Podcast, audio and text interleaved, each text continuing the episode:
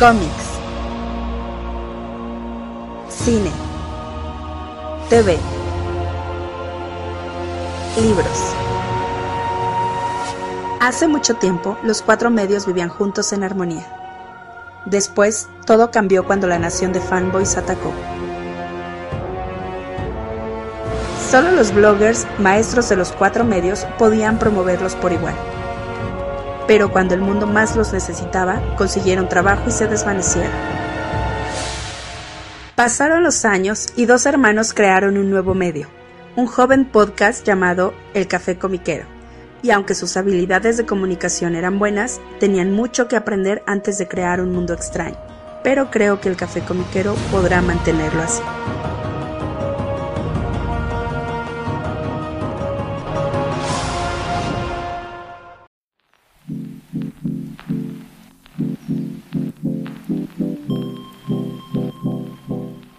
Hola, ¿qué tal? ¿Cómo están todos? Bienvenidos al nuevo episodio del Café Comiquero. Les saluda como cada semana su amigo Carmix. Sí, su enemigo Rul la mutarrata del hierro. Enemiguito. Yo no así que yo no soy tu amigo, imbécil. Los juguetes radioactivos. Escúchenlos, eran muy chidos esos. Creo que por ahí han de estar en YouTube o no sé. Eh, seguramente sí.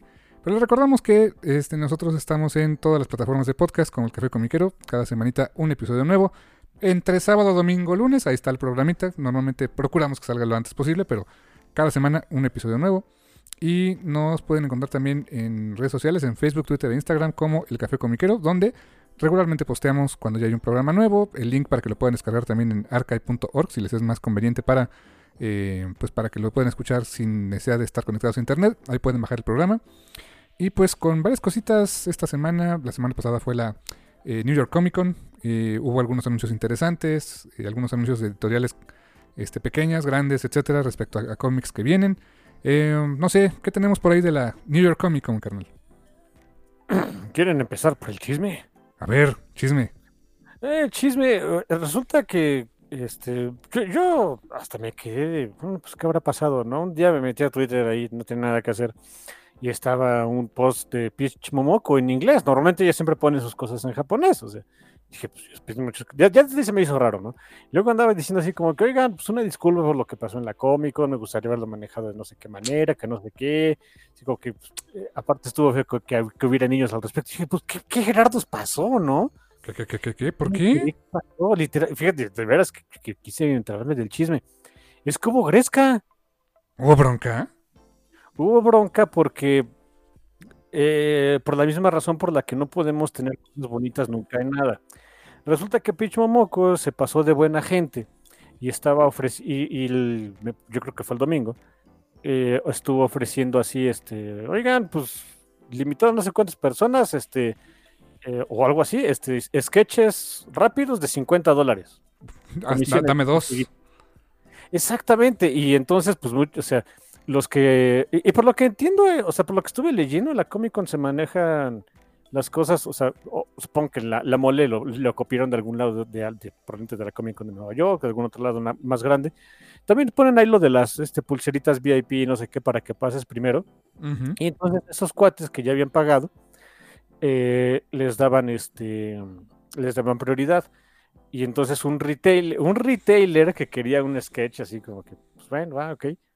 Este se puso al brinco, que casi llegan a los golpes, llegó seguridad, hubo un desmán, los quitaron, no sé qué. Total que Pichumoko tuvo que cortar ahí este, el asunto. Y después, y, y aparte, durante todo el evento también ella fue de las eh, pues de, de las artistas que decían, oigan, pues yo, les firmo gratis, de 10 para abajo les firmo gratis lo que quieran. Y si traen más de 10, pues fórmense las veces que quieran. Y la gente otra vez abusó y se volvieron a formar un montón de monos y muchos retailers y fans y también se estaban peleando. Tuvo que cortar la fila y cortar por los años. Qué horror. Qué mal, net- neta. Como dices tú, por eso no podemos tener cosas bonitas. No, de veras, ¿eh? Qué buena onda de Pichumoco. Se ve que a ella le, le- le gusta eso de, de- de de su chamba y de disfrutar ahí con, la gente, de que lleguen con sus cómics y firmárselos y. O sea, se ve que le gusta, por eso ese, tipo de cosas, ¿no? Pero pues, no podemos confiar en la gente, como siempre, se pasan de rosca y pues vean lo que pasó. Y hasta hicieron sentir mal a la pobrecita de Pichu Mojo, que honestamente es la que menos, menos, menos culpa tenía, ¿no?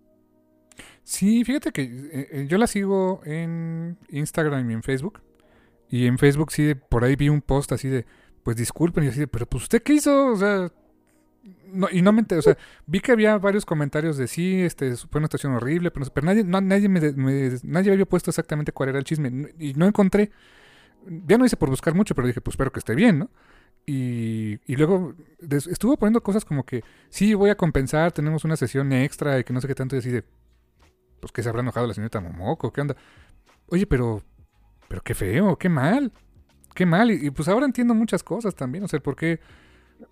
Pues porque de repente esas restricciones aquí en México llegó a pasar. Me acuerdo con Mark Waite cuando vino a México, este que, estuvo firmando, igual no cobraba las firmas y hubo gente que sí se manchaba, ¿eh? que sí se, que sí le llevaba de a, de a 10, 15 copias de, de Kingdom Come, este para no para ellos, para vender, ¿no? Sí, que, seguramente habrá sido el mismo caso de estos dudes que estaban, este, eh, o sea, que eso de que se quiere formar varias veces y de que pues sí, ella andaba, ¿no? O sea, dices, bueno. Y se entiende porque ella eh, está en todos lados. O sea, está en. Tuve la oportunidad de ir a Fantástico, creo que la semana pasada, y pues, casi, casi. Ahora sí que cada editorial tiene algo de Picho Moco, creo. Pues es que Picho Moco es la onda, dude. Sí, sí, sí, sí. O sea, pues es muy buscado su arte, pero qué feo por la gente de, de la New York Comic Con y en general, o sea Qué lástima que que tomar esas medidas. Porque eso, bueno, en Nueva York y donde hayan ido, porque, pues oye, eh, bueno, ya sabemos cómo son. En todos lados, ¿eh? Sí, no nada más en México, en todos lados. Eh, se, no quiero decirlo así, pero pues ahí va mi hot take, que, que, no es mío en realidad, lo vi en alguna ocasión de... Dije, bueno, pues, yo creo que eso vamos a llegar en algún momento, ¿no? Em, de que va a haber convenciones de cómics exclusivas para profesionales, donde van a hacer realmente a lo que van los, pros allá, que es pues hacer mucho networking, a, presentar portafolios con editores, a pasar el rato con ellos, y quizá algo de prensa para anuncios y se acabó. Pero ya para, pero, es probable que en algún momento de la vida hayan ese tipo de eventos sin fans. Qué, qué triste. Y yo también el tema es, pues van a subir los, los propios este, artistas, esos pues, costos de sus firmas, de sus comisiones, un poco como lo ha hecho Neil Gaiman. Neil Gaiman cobra muy caro, o sea, ir a una sesión de firmas a propósito, porque dice, va mucha gente y no puedo atender a todos. O sea, él, él lo ha dicho así. Y si quieres algo firmado por él, lo puedes comprar en su tienda. O sea, no, no es tan accesible como lo fue en otros años por lo mismo. Porque, pues, el nivel de fama que tiene, pues eh, haría que si tuviera las mismas políticas de hace 10, 15 años, sería filas y filas interminables de gente y, y la verdad abusando del artista, ¿no? Sí, se pasaría la vida firmando cosas. Sí, sí, sí, sí. Entonces, pues yo creo que eso va a pasar. Mira, yo tenía, y tengo, tenía, no sé, eh, me acuerdo que antes la mole, sus artistas, prácticamente casi nadie cobraba por firmas. Y, y, y sí llegué a, a, ver las filas monumentales para Capulo, este, creo que para Dan Slot más o menos. Y yo sí me llegué a formar así dos o no, no, en la misma fila, pero dos o tres veces en filas grandes con la esperanza de conseguir una firma. Eh, pero después cuando empezaron a cobrar algunos artistas y ahora la mayoría cobra, yo dije, ay, pues yo no voy a pagar una firma por una... No voy a pagar la firma de un artista o de un escritor, perdón, pero no, no me gusta esa idea. Pero viendo estas situaciones, pues cobren lo que quieran, porque porque la gente abusa, la neta, ¿no? Sí, e, es que es ahora, o sea, uno antes pues era el, lo veía solamente del lado pues de, de, uno, ¿no? De uno mismo. Ya cuando se entera de estas cosas y de cómo abusa la gente, y es un poquito también uno de, de, de este eh, pues introspección al respecto y demás, dices, bueno, yeah, I get it. Sí, también un día, aquí se le criticó mucho a Humberto Ramos. Bueno, siempre se le ha criticado mucho a Humberto Ramos aquí en México, eso es un hecho. Pero se le criticó mucho alguna vez porque en una época en la cual no era común, él empezó a cobrar por firmas. Si te, la primera no te la cobro, pues si me, si me traes un segundo artículo te va a cobrar X. Y no era, no era poquito. Para el tiempo no era poquito, eran como 300 pesos, no sé, algo así. Y la gente empezó a, a criticarlo mucho por eso. Y es que él mismo una vez en internet se dio cuenta de que pues un sketch o un, bueno, una, una firma de él en algún cómic lo estaban súper revendiendo bien caro. Y así como que, ah, mira qué chido, ¿no? O sea, ya te lo firmé, lo estás revendiendo bien caro y yo no me llevo nada de eso. Y en ese momento lo criticaron mucho por ello, por decir, oye, pues, pues es su cómic, él sabrá qué hace. Pues sí, pero es un cómic que él hizo, que él firmó, o sea, todavía le puso una, algo este original, digamos, de él, y pues alguien más está lucrando con ello. Es de, pues, si ellos se van a ganar algo, pues yo voy a ganar algo también, ¿no? Pues sí, sí, es que... Y, sobre todo pónganse a pensar de esta, de esta manera. Em, los, los artistas de cómics no, no la viven bien, ¿eh? Me sorprende que, haya, que siga habiendo gente que quiera seguir haciendo cómics. Cuando, cuando llegas a ver todas las mm, anécdotas ah, y sin sabores que llegan a tener, de, pagos retrasados. Em, o no pago o, no pago, de, repente hay editoriales que, abusan de ellos, escritores que les retienen las regalías. Greg Ruca, perdón, no, Greg Ruca, no es este, el que escribe Scumbag, que resulta que el Scumbag fue el que no me acuerdo. Ah, Remender, Rick Remender. Rick Remender, que, él no le quiso pagar las regalías a su, al dibujante de su primer arco. Se le retuvo las regalías por, por completo y por sus pantalones, ¿no? Kirkman mm. también, ¿eh? No vende papayas. Exactamente, o sea, ay, un montón de cosas dices, bueno, sí entiendo por qué los artistas, o sea, quieren, están, tratando de sacar pues una compensación de, donde puedan, porque honestamente no la viven bien. Sí, no, y, y, no la viven bien en su prime. Cuando ya son más grandes y que tienen que retirarse o algo así, ¿cuántas historias no hemos visto muy feas? Sí, sí, exacto. Eh, tan solo así de simple, no tienen este eh, o sea, son freelancers, no tienen una este, pensión ni nada. Es lo que alcanzas a ahorrar y hazte, ¿no? Sí. ¿Te acuerdas de un caso? No me acuerdo qué, qué, fue, un, entintador o dibujante que sacaron una foto de él, de que estaba en el hospital y seguía dibujando porque pues tenía, ahí tenía su respirador ahí portátil, dibujando porque pues tenía que pagar las cuentas y me acuerdo que, que muchos romantizaban la foto, así como de, ay, qué profesional, incluso cuando está en el hospital. Dude, no. Claro que no. O sea, eso es horrible. Pues no fue este Ed Piscor que murió de cáncer y tuvo y justamente eso fue de las últimas fotos que le tomaron. Creo que sí, man. eso se me hizo de lo más triste y feo, ¿eh? O sea, es horrible. Por eso les digo, o sea, eh, si, si, si, llegan si ustedes llegan a decir, oye, es que qué mala onda que cobren este hasta 300 pesos por firma, pues que cobren de una vez ahorita, hijo, porque va más al rato. Sí, Sí, sí, sí. No me voy a volver a quejar nunca de eso, honestamente. ¿eh? No, no, no. Yo también era de los que me quejaban mucho al respecto. No, no, ya no. Ahora, ¿pagaría por todos, por cada invitado de la mole, por ejemplo, por su firma? La neta no. O sea, a lo mejor lo haría porque de verdad quisiera una firma, ¿no? Sí, sí, exacto. Em, o, hay gente que se queja de los precios de, de sketches o comisiones. Pues, pues es que uno no es fácil. O sea, y dicen, es que nada más un sketchito que les cuesta cinco minutos. Les cuesta cinco minutos hacerlo. ¿Cuántos años les costó aprender a hacerlo en cinco minutos? Sí, exacto. Así que pues, sí, es. No sé. Eh, eh, y, si te fue por la señorita Momoko, ¿no? Porque ella todo se disculpa cuando ella no tuvo la bronca, ¿no? O sea, no fue su culpa. Al fin japonesa, ¿no? Ay, sí, sé, sé que es reforzar un estereotipo y demás, pero. Ay, pues no ¿Sabes? Y ves que pues no es reforzar el estereotipo, pero también quien se tuvo que disculpar con sus fans de que no pudo tener todas las comisiones que quería y todo, cuando vino fue Sana Takeda. Ay, fíjate que con Sana yo, o sea, yo siempre me voy a quedar con el, no, no mal sabor, ni mucho menos, y y no es por Sana, ni mucho menos.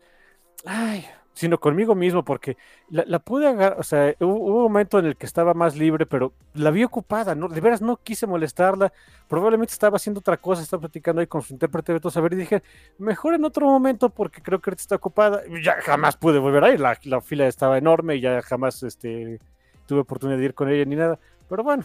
Eh, pero fuiste consciente. Pero fuiste consciente con ella. Es que, como que ir ahorita, este, y aparte era temprano, como que se iba a ver, este, como que me aprovecho. No, no sé, no sé qué pensé en ese momento y ya no, no hice más por conocerla siquiera. Eh, y dice que es una excelente persona, aparte. ¿eh? Muy educada, muy, muy linda persona. O sea, y te digo al grado de que luego en, en su Facebook, tiempo después puso de, de este, mis disculpas para los lectores de México, que no pude estar tanto tiempo. Hubiera encantado firmarles así como que, tranquila, no pasa nada, ¿no? Todo lo contrario, gracias por venir. Backwater Country todavía se hizo el esfuerzo por venir. No, pues al contrario, ¿no? Sí. Que por eso hablando de Sana Takeda, ya, que ya ando queriendo leer el libro este nuevo que va a sacar con Mario Rilio, el de, el de este She Eats the Night. Pero está bien caro. Es hardcover, pero está bien caro. Oye, agárrate, porque es trilogía, ¿eh? Changos, no habrá un ómnibus después. Seguramente va a haber un ómnibus después, pero adivinen cuánto va a estar. Eh, seguramente. ¿Y, en, ¿Y cuándo, no? ¿Y cuándo? Cuando terminen, porque, o sea, también no son, este, por si dicen, o sea, eh, es del, eh, me eché un, unos advanced reviews, advanced reviews sin spoilers, dicen que es un excelente trabajo, ¿eh? Sí. Y que sí dañas, o sea, que sí es como que, este, Marjorie Luis en Taqueda ya, ya, ya agarraron el, el rapport canijo y lo suyo es, es ese horror que te da cosita de verlo, dije, ok, ya, ya, ya, lo iba a comprar, ya no puede ser que lo compre más. Hijo. No lo sé, Rick, en una de esas. A ver, a ver qué sucede, pero. Yo, yo, yo sí, eh, sobre todo porque viene en formato de libro, si está caro lo que quieras, pero viene en formato de librito. Yo creo que sí los voy a comprar conforme vayan saliendo. Eh, um, porque sí, son. Afortunadamente estuve leyendo una entrevista ahí con esta Marjorie Leo al respecto de, de, de su nuevo trabajo. Y eh, dice: No, es que ya la, la la, química que tengo con, Sana es este pues, facilísima. O sea, inmediatamente es, es, dicen que luego están en sus sesiones acá, este, eh, en Zoom o lo que sea, y están así, speedboiling ideas, ¿no? Rápidamente. Y, hay escenas que, a mí me estaban costando una, un trabajar, no sé qué. Le, echo una llamada a Sana, le quito un poquito de tiempo, media hora ya tenemos este medio libro, este, el, el top, para hacer tomes de medio libro, ¿no? Dices, Ay, okay. Sí, siento que ya eh, se, se, me hace una dupla ya de esas que son como que cuando, cuando sabes que, que, estos dos se reúnen va a ser algo awesome, como en su momento fue, no sé, Jeff Lowe y Tim Sale, ¿no? Sí, uh, digo, poniéndolo en términos más modernones, este, un este, Daniel Warren Johnson y un Mike Spicer, dices ya, Ah, ándale, sí. Así, aquí está mi dinero. Exacto, y lo único que nos queda es ir sacando la cartera. Es como ya, llega como el talonado, ya te la sabes, sí, ya aquí está, señorita, me lío, tenga mi dinero. ya se la sabe, joven, pues sí, la neta sí, ¿no? Sí, ya sé, ten. sí, a mí me dicen, este, Jimmy Palmio te manda Conner, ten, cállate. Que están haciendo una mini historia ahorita para la, para la antología de Image de sus 30 años, ¿eh? Sí, ya la, ya la tengo, no la he leído, pero ya la tengo. ok, qué bueno. Es el regreso de The Pro. Ah, ok, su cómic este todo... todo raunchy, sí. Eh, ok, no, no, no sabía. Yo sabía que, que tenía una historia ahí, no, no sabía cuál era. Sí, no, no he comprado la, el, más reciente, que es la conclusión de una historia que se echó María Lobet eh, ahí en, en, la antología, y pues sí, sí, lo quiero. Así que no, sé que ahí viene esa de, de Amanda Coller, y, y, se me olvidó comentarte, lo tenía muy en mente, dije, ah, no, le cuento a mi hermano, bueno, hasta ahorita salió, ¿no? De hecho, la portada es de Pro. Sí, sí, exactamente. Eh, no, no ubicaba que era, que era el cómic de The Pro, fíjate. Ok, ok. Sí, no. Van a ser 12 números de esa antología. Y la verdad sí, los, los he estado comprando, ¿eh? O sea, sí los...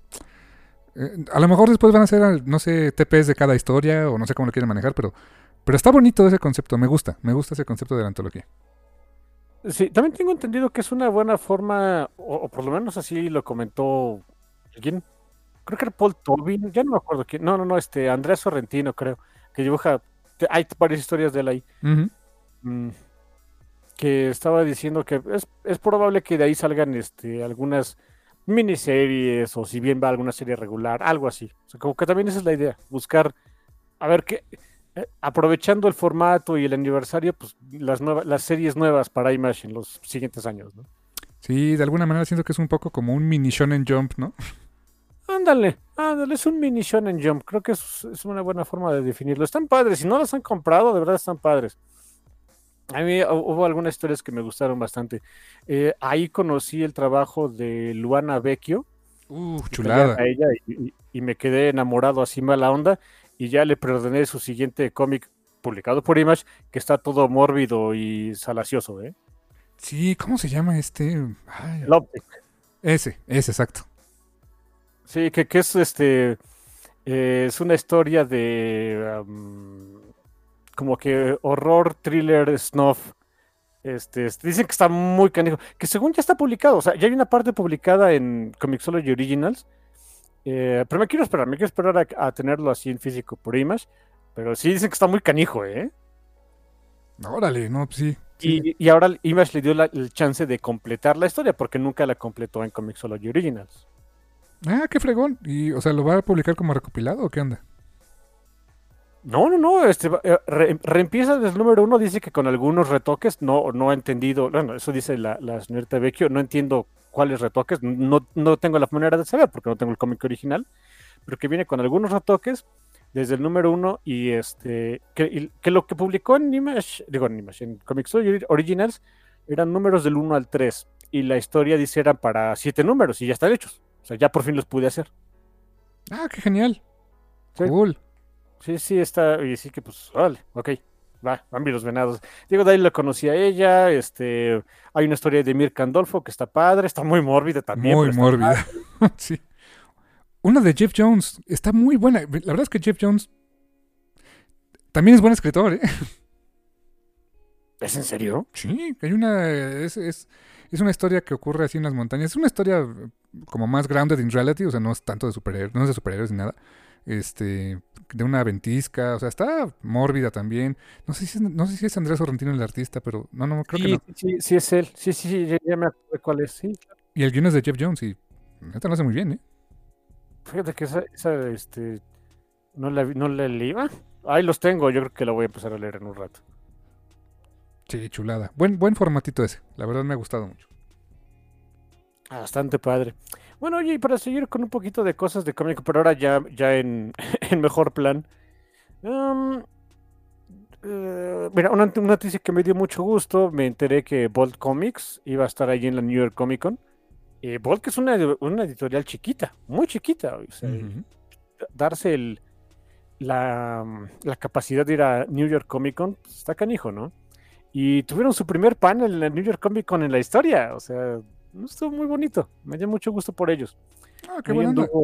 Este, Adrian y Damian Basel, que son los, eh, los fundadores y hermanos y este, gente que le da trabajo a su familia, porque también estaba ahí Nathan Gooden, que es aparte de dibujante, es su VP de ventas. en fin. Oh, ok.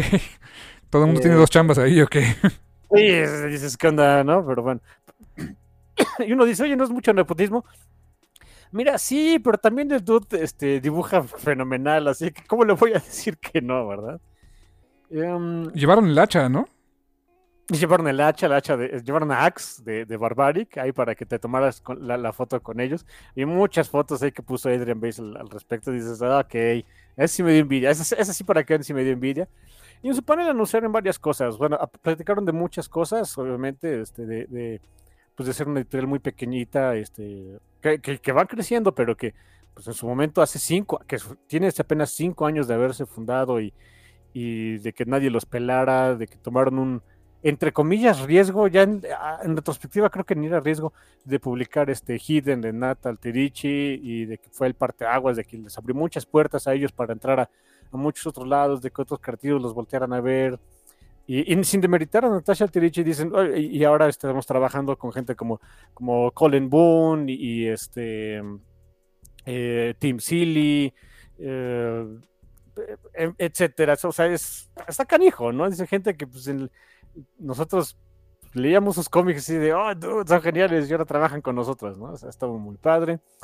Um, hay un par de anuncios muy bonitos de Volt. Dicen que el siguiente año va a ser su eh, Year of the Axe. Eh, así oh, dice, va a haber mucho Barbaric. Dice, okay. no solamente vamos a seguir haciendo cómics del, de, de, la historia principal de Barbaric, con Owen y Axe y, y, Soren, sino que también es, o sea, vamos a seguir con la idea de eh, entre cada, cada arco de, de historia, pues un, un, especial con artistas nuevos. Dicen algunos artistas que no, no se esperan que vayan a trabajar con nosotros, pero van a ver el siguiente año lo que les tenemos preparado. Eh, que va a haber spin-offs. Y en sus palabras que vienen otras sorpresas que nadie se espera al respecto. Capaz si se echan hasta un juego de mesa o, o a lo mejor un videojuego indie. No tengo idea. Honestamente, con ellos puedo esperar todo, ¿no? Oye, pues estaría muy bien. O sea, eso de Giro of the Axe me gusta, me gusta, me gusta. Sí, definitivamente. Yo, yo estoy bien contento al respecto. Eh, eso, es que Barbaric es su, su título más vendedor ahorita. Ya, obviamente estuvieron hablando mucho de la primera campaña de Kickstarter que ellos hicieron para básicamente sacar fondos para su primer Omnibus de Wasted, Wasted Space, uh -huh. que pues también es la, la, primera serie de la que sacaron un Omnibus, porque es la única que da como para un Omnibus. Las demás son muy chiquitas. Hey, bueno, eso de que sea la única, pues hicieron su Omnibus de, de Hitten, que aquí lo tengo, pero pues es un TP grandote, ¿eh? Es un TP de 12 números, eso no es un ómnibus. sí, la neta, o sea, digo, editorialmente sí, pero... Pero no. pero no, ajá, exacto. El ómnibus es el doble de eso. Échame 24, ya es ómnibus. Ya, ya hablamos, ¿no? Ya, ya, ya, ya, ya suena por lo que pagas, ¿no? Sí, sí, sí, porque honestamente 12 números y decirle ómnibus, nada, no manchen. En fin. Um, también otra noticia que pusieron ahí es que ya tienen su eh, su primera serie regular, eh, que es una serie que no estoy comprando porque no es mi tema favorito. Se llama West of Sundown, es este vampiros, que sí lo es, con western. Dije, eh, ok. American Vampire, perdón. ¿Perdón qué? American Vampire. Sí, y honestamente no, no es así como que mi favorito, no es mi tema favorito y demás, pero lo escribe Tim Silly, ¿eh? Ok, dime más. Y dicen que está muy bueno, ha jalado muy bien, les ha dado, este, ahora sí que yo creo que muy buena línea además, porque iba a ser una miniserie de cinco números, después dijeron, no, pues vamos a echar un, un segundo arco de 10, y ahorita, no, no, no, ya, ya serie regular, hasta lo que dé. Ok, eso sí, está escalated quickly, ¿no?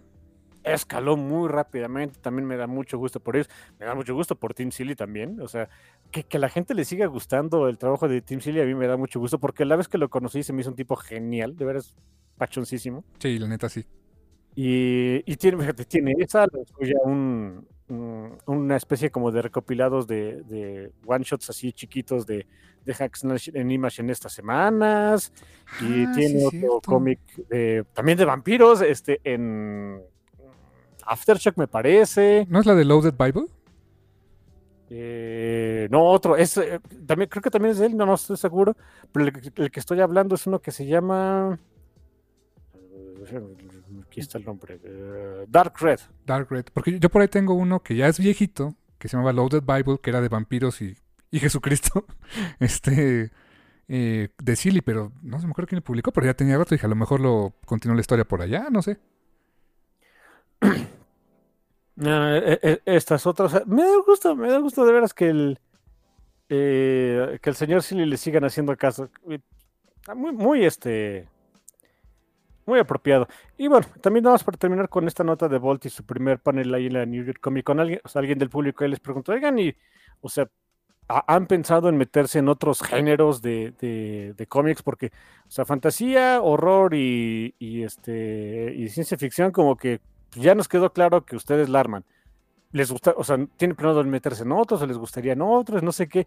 Y pues así, el- como que es- estaban reticentes, dicen que estaban reticentes de, de contestar, pero dijeron, bueno, va, pues es primer panel de cómico, de una, de una Comic Con grande, o sea, pues cómo podemos nada más irnos así, ¿no? Y este Adrian Base dijo, pues sí, mira, este, dentro de las cosas que tenemos planeados es expandir mucho nuestro, nuestro catálogo, no nada más de cómics o sea, y, de, y de títulos, sino de, de géneros. Dice, y hay uno en particular que nos dio muy buenos dividendos, no queremos sobre, no queremos sobreexplotar porque también no queremos ser tan conocidos como eh, eh, la, la editorial que hace porno, pero queremos hacer porno. Money Shot, ok. Money Shot y más historias de erótica. Y, y dije, fucking hey, sí, denle a la gente lo que quiere, escenas de desnudo. Mira, ¿cómo- cómo era? Sex Sales era un disco, ¿no? Sí, de Poison Creo que sí. o de Motley Crue, algo así, una banda ochentera de metal. Y pues, bueno, mira, si deja. Sí, sí deja, así que pues sí. Y, honestamente, eh, ellos tienen muy buenos contactos con, con artistas que han hecho su nombre de- de- del arte erótico. Están en muy buenos términos con Leila Leis, eh, que dibujó, ya les dibujó una serie, que es esta eh, The Last Book You Ever Read, que ella hizo su, se, se dio a conocer como dibujante erótica. Eh, están, tienen ya una serie con, eh, con Colin Howell, que esta serie se llama ah, Shadow Service, que ella también hace mucho arte erótico. O sea, co- como que tienen ahí todas las piezas ya, ya este, en el tablero como para decir, bueno, ahí va nuestra línea de, de cómics cochinos, ¿no? ¿Sabes quién les falta en, en su roster? Ojalá algún día se dé. Mar- María Lovet. Claro, sí, me encantaría ver algo así. Díganme a quién mato para que María Lovet les vaya a hacer un, un di- un trabajo ahí a, a Bolt. De, de veras que sí, la neta. Por cierto, no te conté, pero me- ¿te acuerdas que contaste de ese cómic de, de Nightmare County? ¿O es Country? Sí. Country, County, ¿no? Country. Country. Lo conseguí. Y está Está- bonito. Apenas lo estuve ojeando. Está muy bonito el arte. ¿Y qué crees que es papel como de pulpa? No, no es brillosito. ¡Ja! Y, se ve, y el arte de María Lobet se ve bien padre. Órale, ok, hasta el formato, bueno, perdón, hasta el papel fue distinto. Sí. Pero está padre, ¿no? Sí, la neta sí. Y ya viste el final. ¿Mande? Y ya viste el final. No, no lo he visto. No lo he visto. No he, no he querido todavía spoilearme. O sea, lo ojeé rápido para verlo así. Ya lo, ya lo leeré. Ya te cuento a ver qué onda. Vas a querer patearme en los dientes por el final. ok. Pero sí, no, sí, este, ojalá, ojalá se llegara a dar por ahí eso, o sea, con María Lovet, no, yo, yo encantado, y con ella, así de permisivos y loquitos que están en Bolt, uf, estaría genial. En fin, eh, me da mucho gusto por ellos, me da mucho gusto por Bolt, se ve que vienen cosas muy buenas, muy padres, y yo estoy ahí en el barco desde hace mucho, así que, sí, este, trépense ustedes también, todo el mundo está invitado, ¿eh? ¿Cómo me encantaría que Panini o Camite pues le entraran así como que, oye, allá hay licencias y sí se venden, artistas, eh, dibujantes conocidos. Échenle coco, mijos, ¿no? Yo insisto y voy a insistir toda la vida, Barbaric se vendería muy bien aquí. A la gente le gustan el Sword and Sandals con taparrabos y, y, este y, gen- y hombres musculosos, Violencia. este, papas. Así que sí, no sé por qué no lo están haciendo. Sí, no, sí. Yo a mí me encantaría. Me encantaría eso. Algún, algún día. y si lo me trajeran, me encantaría traducirlo, pero no sé. eh, es un buen reto, ¿eh?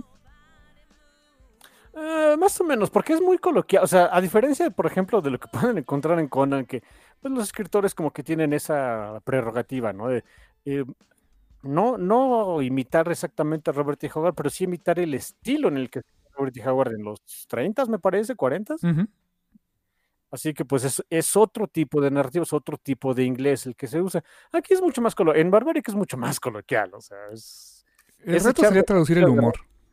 Ajá, el reto sería traducir el humor y que se oiga bien en español. Ok, eso sí es un reto. Sí, traducir humor es un dolor de trasero, ¿eh? Sí, y más por. Axe tiene diálogos muy buenos. Que cuando los leí dije, ah, su máquina, ¿cómo traduciría esto para que se oiga igual de bien? Sí, sobre todo que, que, que Axe, o sea, el hacha este, encantada eh, que, que tiene mente propia y que nada más Owen y Soren pueden escuchar. um, es como que el más self-aware de todos. Sí, sí, sí, sí. Así que no sé, sí, sí está. tra- traducirle sus diálogos para que sean graciosos. Él tiene mucho humor. Sí, está canijo, ¿eh? Sí, sí, sí. Pero ojalá llegaran a México, me encantaría ver algo así. En España ya han llegado cosas de Bolt por Astiberri. Preciosas ediciones, ¿eh? Preciosas.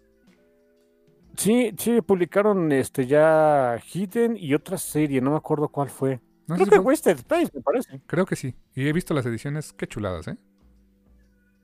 Sí, están bonitas. Han de estar bien caras. Muy caro. Eh, hace- la semana pasada fui a la feria del libro. Ah, que por eso ahorita comento algo de la feria del libro del Zócalo.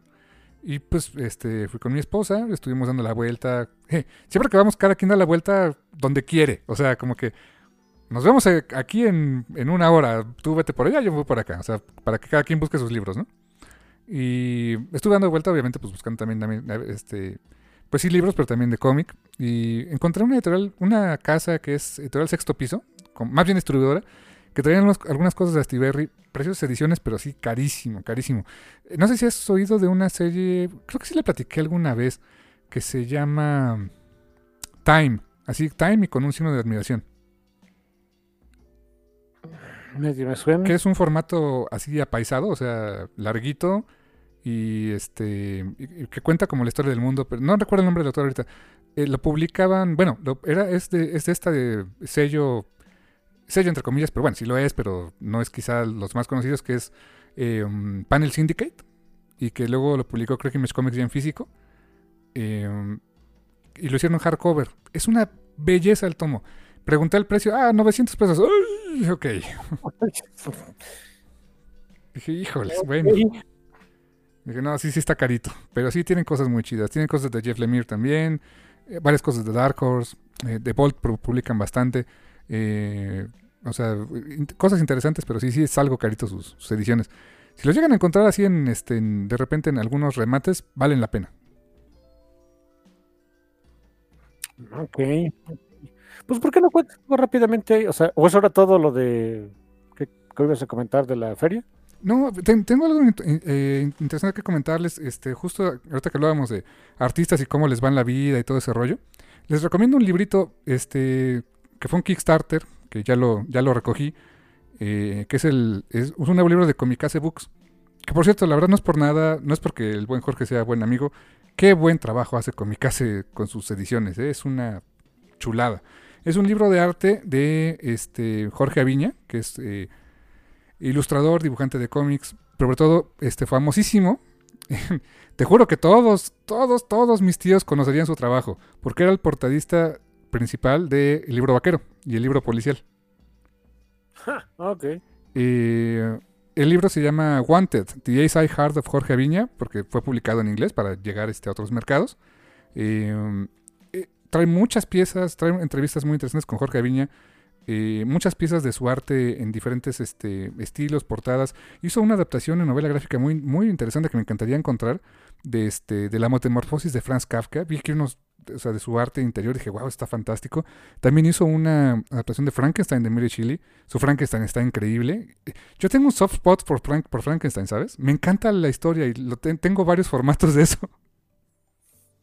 Ah, Ah, es una muy buena historia. Me gusta, tengo la prosa original, tengo la adaptación, bueno, que es prosa original pero con ilustraciones de Bernie Wrightson, tengo la adaptación de Junjito y ahora me encantaría tener esta adaptación que hizo Jorge Viña, ¿eh? Fíjate, Y, y- y- y me dices de repente a mí que hago mucho double dip y no sé qué. Ah, para que veas. No sé qué Ah. fascinación tengo con Frankenstein, pero me gusta mucho esa historia.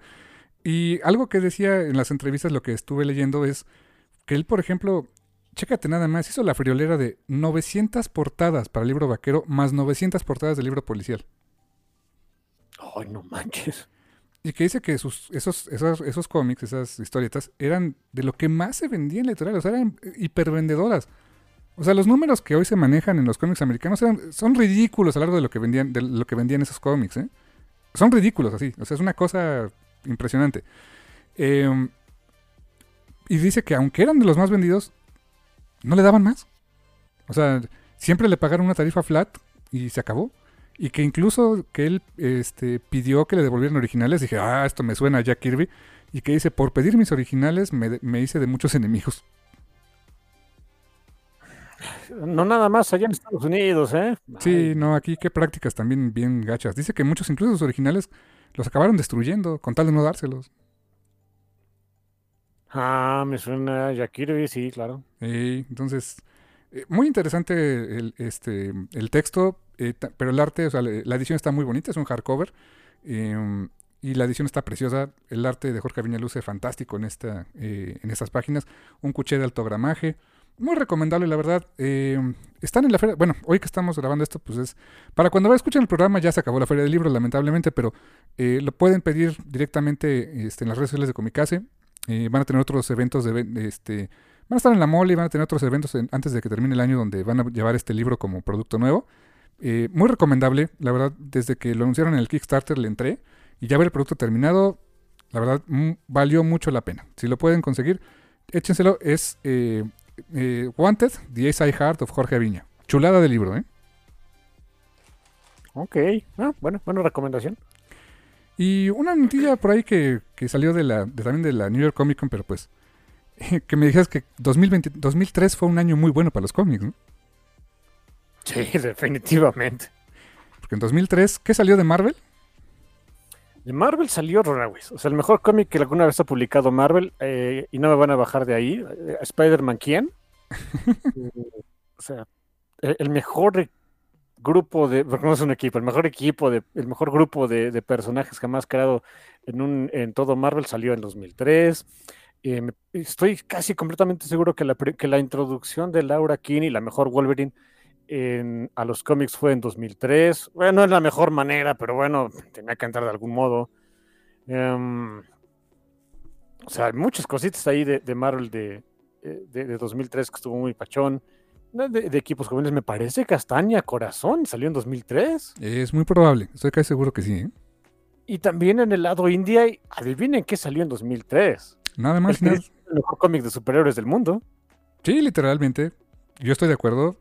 Invincible. 20 años de la publicación de Invincible, no lo puedo creer. Yo todavía me acuerdo, me acuerdo, eh, estuve ahí Gandalf hace 20 mil años, en redes, en- redes fueron hace 20. Em, cuando comprabas la, la revista Wizard, Que hablaban maravillas de Invincible, ¿te acuerdas? hombre, y, y- entonces de ahí me quise decir, oh, holy shit, y se ve bien asombroso y demás. Se me olvidaba el siguiente mes, ¿no? Pero bueno, ya cuando después empecé a comprar Invincible, que yo lo pude leer, me quedé de, ok, fuck yeah, this is awesome. Creo que el primer hardcover del lujo que compré en la vida fue el, el, este, Invincible Ultimate Collection, volumen 1, con los primeros 12 números. Qué hermosa edición tenían en aquel tiempo también, ¿eh? Sí, y, y, o sea, y esos primeros 12 números te vuelan la cabeza. Mala Sí, sí, sí, sí. O sea, abarcan buena parte de lo que vimos en la serie, ¿no? En la primera temporada. Básicamente toda. Sí, sí, sí. Eh, me acuerdo que la compré en esa extinta tienda. Lamentablemente era buena tienda, la de Badabing. Ah, Badabing Comics. Se murió de lo que se mueren muchas tiendas. Se hicieron de muchos TPS y cosas de lujo y demás que después ya no pudieron mover y dejaron de ponerle atención al floppy. Sí, lamentablemente. Eso fue lo que siempre le ha salido bien a Fantástico, para bien o para mal, ¿no? Sí, eh, hacerse de suscriptores mensos que andamos comprando sus floppies cochinos, pues no tenemos otra opción. Ya. Eh, pero fíjate, 20 años de Invincible y obviamente pues esto es motivo de celebración. Van a haber este, varios, varias, varias publicaciones relacionadas con Invincible. Eh, algunas, bueno, en general pues, la, mayoría, la mayoría son reprints, o sea, de hecho eh, no hay como tal material nuevo. Y creo que es algo sano, ¿eh? O sea, así como que hacer un revival y vamos a hacer una nueva versión, como que ya la contaste tu historia, estuvo chido. Creo que déjala ahí, ¿no? Sí, sí, exactamente. Ya, ya no es. Ya estuvo, ¿no? Está padre, ya ahí lo dejamos. Sí, eh, pero vaya, pues, eh, en, en- cuanto a reimpresiones y cosas que van interesantes que van a traer, eh, en junio, en enero, perdón, va a salir un- una edición facsímil, Invincible número uno facsímil, o sea, literal es una copia, o sea, un este, una reimpresión del primer número con la- los, incluso los anuncios de la época, todo, o sea, es una, una, una copia fiel al, al, este, al original. Obviamente con un precio actualizado, ¿no? Pero por lo demás, esta es una copia fiel del original. Eh, va a haber también una edición eh, pues exclusiva para tiendas de cómics por ahora, que se va a llamar Invincible on Deluxe Number One. O sea, es no, de, no lujo, o sea, no de lujo, que es una este, edición eh, publicada en blanco y negro con este el plot escrito a mano que hizo y comentarios que hizo este Robert Kirkman sobre la obra. Eh, y vaya, es una edición, pues, o sea, justamente que busca mostrar el, detrás de cómo se hizo el primer número.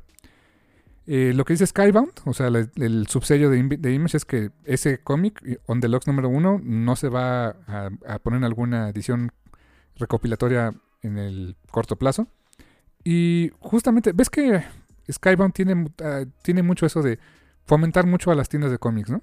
Ves que con el tema de, de Firepower fue lo que reactivó un poco también el, que más, el que la gente fuera a esperar el cómic nuevo eh, pues durante la pandemia. Y van a sacar un, compendio, el Invincible Compendium volumen 1, que hoy ya existe, que es un softcover, pero lo van a sacar en hardcover, con los números 0 al 47, o sea, es pues eh, la- eh, una tercera parte de la historia, solamente para tiendas de cómics. No va a estar disponible en línea ni en ningún otro tipo de lugar más que en tiendas de cómics. Y algo que me llama mucho la atención, van a sacar una, van a volver a publicar eh, pues los TPBs, pero chécate esto. Eh, es Invincible Volumen 1, edición nueva, eh, con portadas nuevas de, este, de Cory Walker y Dave. Eh, que qué bueno porque Cory Walker fue el dibujante original, fue el co-creador de Invincible. Pero chécate esto, el tamaño va a ser de 6 por 9 pulgadas. Son ediciones tamaño Avatar. Ja, ok. Así bonitas, chiquitas, o más económicas, por lo que entiendo. Está bonito, me gusta la idea. Sí, de verdad es que sí, ¿eh? Y aparte el formatito le tengo cariño. Sí. Yo a lo mejor me compro el primero nomás for Shits and Jiggles, ¿eh? Porque yo ya lo tengo, ¿no? Pero... Ahora sí que por la anécdota, ¿no? Y van a sacar un compendio. eh, ¿Ves que este hay. Hoy, si- hoy si quieres Invincible, lo puedes encontrar en tres compendios, en tres libros chonchos. Van a sacar un, un extra que es Invincible Universe Compendium que va a traer Atom Eve del 1 al 2, Invincible Presents At- Atom Eve y Rex Explode del 1 al 3, eh, the Globe números del 1 al 6 y Guardian the Globe eh, volumen 2 del 1 al 6 y Invincible Universe del 1 al 12. Eh, las historias son buenas, eh, ocurren mucho dentro, bueno, salvo los de Atom Eve y Rex Explode que son precuela. Las demás ocurren mucho dentro de la. O sea, entre, mm, entre páginas de, de la serie regular de Invincible. Son buenos cómics, pero creo que eh, si no lees como que todo Invincible, no te van a saber a tanto, ¿no? Eh, de hecho, por ejemplo, ahí creo que te regalé unos números por ahí de esta serie que fue de los primeros que dibujó Chris Anka en la vida. Sí, que The Guardians of the Globe. Ajá. Y sí, se ve un Chris Anka muy primigenio. Se nota que es Chris Anka, pero primigenio. Sí, exactamente. Entonces todo eso va a estar recopilado en un nuevo compendio. Eh, qué bueno, o sea, para quien estuvo buscando eso, eh, ese material que es complementario de Invincible, pues está, creo que es una buena oferta. A mí me encantaría que aprovechara el bug y de una vez republicara otras cositas como este a Standing Wolfman, que también tuvo que ver con Invincible. Y otras cositas de Tech Jacket, por ejemplo, que este, digo, no es propiamente su aniversario de esas series, pero fueron parte del Invincible Universe. Estaría bueno tenerlos también de vuelta. Ojalá, ojalá. Fíjate, ¿por qué no? Así que eso se viene el año que entra este, con Invincible. Eh, Va a ser el año del hacha, el año de Invincible, el año de Runaways. Ah, va a estar interesante el año en cómics, ¿eh? Mientras saquen cómics de Runaways, porque si no me pongo pando. esperemos que sí, Carmen, esperemos que sí. Que, no- que, que sí haya cómics, no que me ponga pando. Exactamente. y Em, pues, adelante, carnal, dime, dime. No, pues, eh, ¿qué tal si nos vamos al medio tiempo? dude? Yo creo que nos vamos a medio tiempo y ahorita regresando platicamos Double Feature. Double feature la antigüita, como las películas antigüitas, hijos. Exactamente. Nos vamos, eh, en esta ocasión sí les traigo una recomendación musical, súper, súper recomendación musical, eh, súper relevante para su servidor y para el mundo, espero, eh, que me cayó de sorpresa. Eh, el buen Pablo Camacho, a quien le mando un gran saludo, me, tagueó en un post y dije, holy shit, ¿esto es real? Y sí, sí es real. Es una nueva canción de Queen. Y no, no es Queen de ahorita, es, es de Queen Freddie Mercury, Roger Taylor, Brian May, John Deacon. O sea, Queen, como tal. Eh, la canción se llama I, este, Face It Alone. Eh, esa canción resulta que salió, ahora sí que gracias al becario, bueno, no becario, pero pues al, eh, no sé cómo se podría llamar, pero a la persona encargada de archivo que estuvo eh, buscando material para hacer una, una edición conmemorativa del álbum de 1989 The Miracle, que fue el penúltimo disco de la banda mientras Freddy todavía vivía. Eh, y va a haber una edición de ese, de ese disco, esa es la idea, de ocho discos. Y dices, ah, caray. Bueno, va a traer, la idea es que traiga mucho material de, eh, pues son las, tomas alternativas de, las canciones, demos, e incluso eh, grabaciones de, la propia banda mientras está grabando la canción y comentarios que se hacen entre ellos. Y cosas, o sea, muy en el estilo de cosas que hicieron con los Beatles en la BBC en su momento. Um, va a ser una edición lujosa de ocho discos, remasterizada, etcétera. Y resulta que haciendo esa, esa búsqueda de material, pues se toparon con esta canción que, que sí la que obviamente pues, Brian y, y- Roger Taylor decían, sí sabíamos que existía, pero no sabemos dónde estaba. Eh, se dieron cuenta de que estaba prácticamente terminada, que tenía las, las vocales de Freddy estaban impecables. Y sí, o sea, incluso John Deacon, el bajeo que encuentran en esa canción es de John Deacon. Entonces, a toda regla es una nueva canción de Queen. Y no sabes qué feliz fui, casi lloré. Es que sí, eso. Pues eso, casi nunca. No, sí, es, una cosa rarísima. Eh, escúchenla, disfrútenla en, YouTube, en el sitio de streaming de su preferencia. Face It Alone de Queen, recomendación del Café Comiquero. Y ahorita regresamos.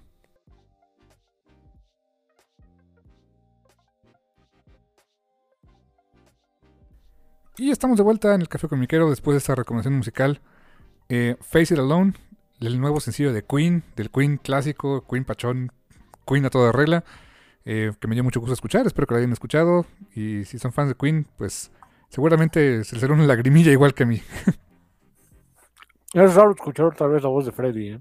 ¿Verdad que Raro, sí? pero bonito. Sí, sí, sí, muy bonito. Y pues llegamos a nuestros tema, eh, temas centrales de esta semana, porque esta semana es double feature, ¿no? Como en las películas antiguitas, hijos. Exactamente. Eh, um, se juntaron, ahora sí que se nos juntó la chamba porque pues mm, se terminó la serie de She-Hulk eh, justamente esta semana. Eh, fue, su, fue su cierre del- de la temporada. eh, y al mismo tiempo, la semana pasada, el 7 de octubre, noche de luna llena en Estados Unidos, eh, se, hizo, se lanzó el primer Marvel Special, que creo que así fue el término que pues eh, no es propiamente una película, es un especial para televisión, pero no es televisión porque es en un streaming. Es un especial. eh, podríamos decir que es un poco más, eh, es un poco menos que un largometraje, pero pues la verdad, este, eh, llámenle como quieran llamarle, fue la verdad bastante, una muy grata sorpresa, que fue Werewolf by Night. eh, una- un, un especial muy diferente a lo que nos tiene acostumbrado Marvel Studios, ¿no? Sobre todo porque, pues fue como que el... ah, como que su carta de amor a esas películas de monstruos antiguitas en blanco y negro. Tienen un poquito hasta el score de eso. Dicen los que saben que la saturación de, col- de, bueno, de, pues sí, de color, de, grises que, que hubo, como que se ve rara, como que no se ve del... ah, con las técnicas antiguitas, o se ve que fue un... como, un, como un efecto moderno, tratando de imitar una técnica antigua en vez de utilizar una técnica antigua. O sea, les creo, pero pues yo que soy gente corriente, pues la verdad es que no noto mucho. ¿no? Eh, yo no sabía eso. O sea, para mí está en blanco y negro. No sabía cómo lograron el blanco y negro. ¿eh? Sí, digo, yo, yo, yo, o sea, ahí estaban dando explicaciones ahí de, de- o sea, y, y- y no crítica así mala onda, sino de, oigan, o sea, cu- eh, curioso que con técnicas modernas quisieron recrear algo, este, eh, pues una, eh, una estética antigua, eh, cuando la tecnología de la estética antigua todavía existe y se puede utilizar. Y estaban dando muchas razones, como que es curioso, fue más curiosidad que otra cosa. Y yo sí de, ah, no, pues sí, se nota un resto cuando me lo explican, pero si no me lo hubieran dicho, pues no, ni por error, ¿no? Sí, sí, sí. La verdad, yo también. Para mí, esto que me dices es una sorpresa porque no, no tenía ni idea. Eh, y y bueno, platicábamos pues, un poco mi hermano y yo antes de empezar el programa, o esta segunda parte de, pues, ¿qué hacemos? ¿De qué hablamos primero? ¿Cuál, cuál después? Hablamos los dos al mismo tiempo, pero pues se nos ocurrió, pues, ¿sabes qué? Es- saquemos como lo más cortito primero, que fue justamente Werewolf by Night, o como le pusieron en España, ¿eh? Por cierto, La Maldición del Hombre Lobo. Te dije que ahí les ponen como se les da su regalada gana. Acá simplemente nos en la cabeza, es este Hombre Lobo por la noche. Suena a una canción de Hombres Geo, ¿de quién era? Ah, La Unión, creo que era, ¿no? Lobo, Lobo Hombre en París, ¿no? Lobo en París. Sí, Suena a eso. ándale, exactamente. Un proyecto que, pues sí se ve que es chiquito, es un elenco más pequeño. eh, incluso, pues, el, el- el crew es más, es, ahora sí que es un skeleton crew, es como que lo, lo, lo indispensable. Pero se hizo con, se nota que se hizo con mucho cariño. A mí, no sé, me pudo encantar eh, Werewolf by Night. Eh, créditos rapidísimos, dirigida por Marco El Giacchino, debut como director, por cierto. Eh, guion de Heather Quinn, Peter Cameron. Y está acreditado también como creador del personaje de Jack Russell, el, hombre lobo, Jerry Conway, Michael Plug, Roy Thomas y Jane Thomas. Y pues con las actuaciones este, eh, estelarizado por Gael García Bernal. Ahora, el, yo le digo ahora el charolastra supernatural, mientras que su compadre es el charolastra espacial en Andor. Yo, yo le digo, este, Hombre Lobo mexicano en Disney.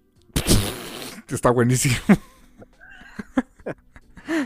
Eh, Laura Donnelly como Elsa de este American Werewolf in London y luego la, entre comillas, escuela no tan bien recibida American Werewolf in Paris, ¿no? Pero bueno. Buen punto.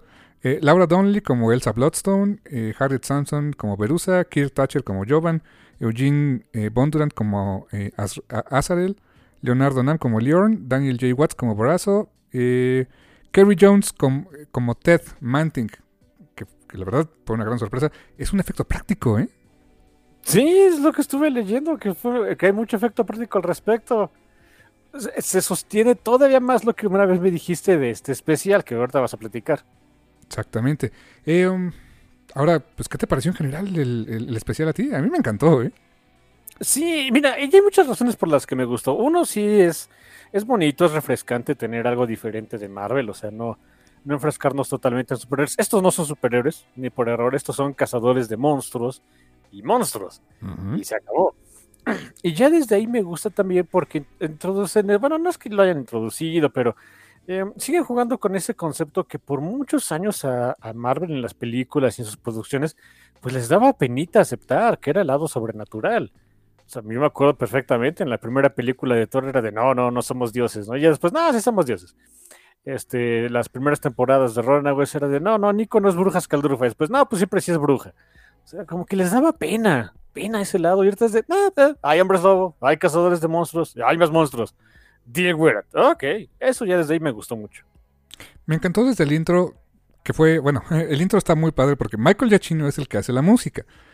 O sea, es, hace el score y también dirigió el, especial. Y me encanta que desde el intro del clásico intro de Marvel Studios cambia la música. O sea, es el mismo, pero en, un, en una escala más baja para que escuche como de terror. Les funciona bien. Y, en su intro, que es este con narración, quizá no es lo ideal para empezar una historia, pero para este tipo de historia creo que estuvo bien. Una narración creo que es de Ulysses Bloston, donde pues te cuentan que sí es el universo Marvel, o sea, sí están sí comparte el universo con, con, los Avengers, por ejemplo, ¿no? O sea, sí, sí está dentro de eso. Pero que es ese lado del universo Marvel que no conocíamos o que no habíamos visto. Aunque ya veladamente habíamos visto algunas cosas, ¿no? O sea, Moon Knight, por ejemplo, apareció en los cómics en Werewolf by Night, o sea, está muy ligado al personaje. Apareció el Darkhold, o sea, como que la, parte mística espiral ya, ya la conocíamos más. Pero esta específicamente de, de monstruos, monstruos como tales, que no son ni mutantes, ni eh, inhanes individuals, como decía el este eh, Von Stroker, por ejemplo. No, no, no, no, son monstruos y se acabó y ahí están, ¿no? Que bueno, o sea, eso, eso del mundo sobrenatural, y digo, desde Doc Strange. Ándale, sí, sí, exactamente.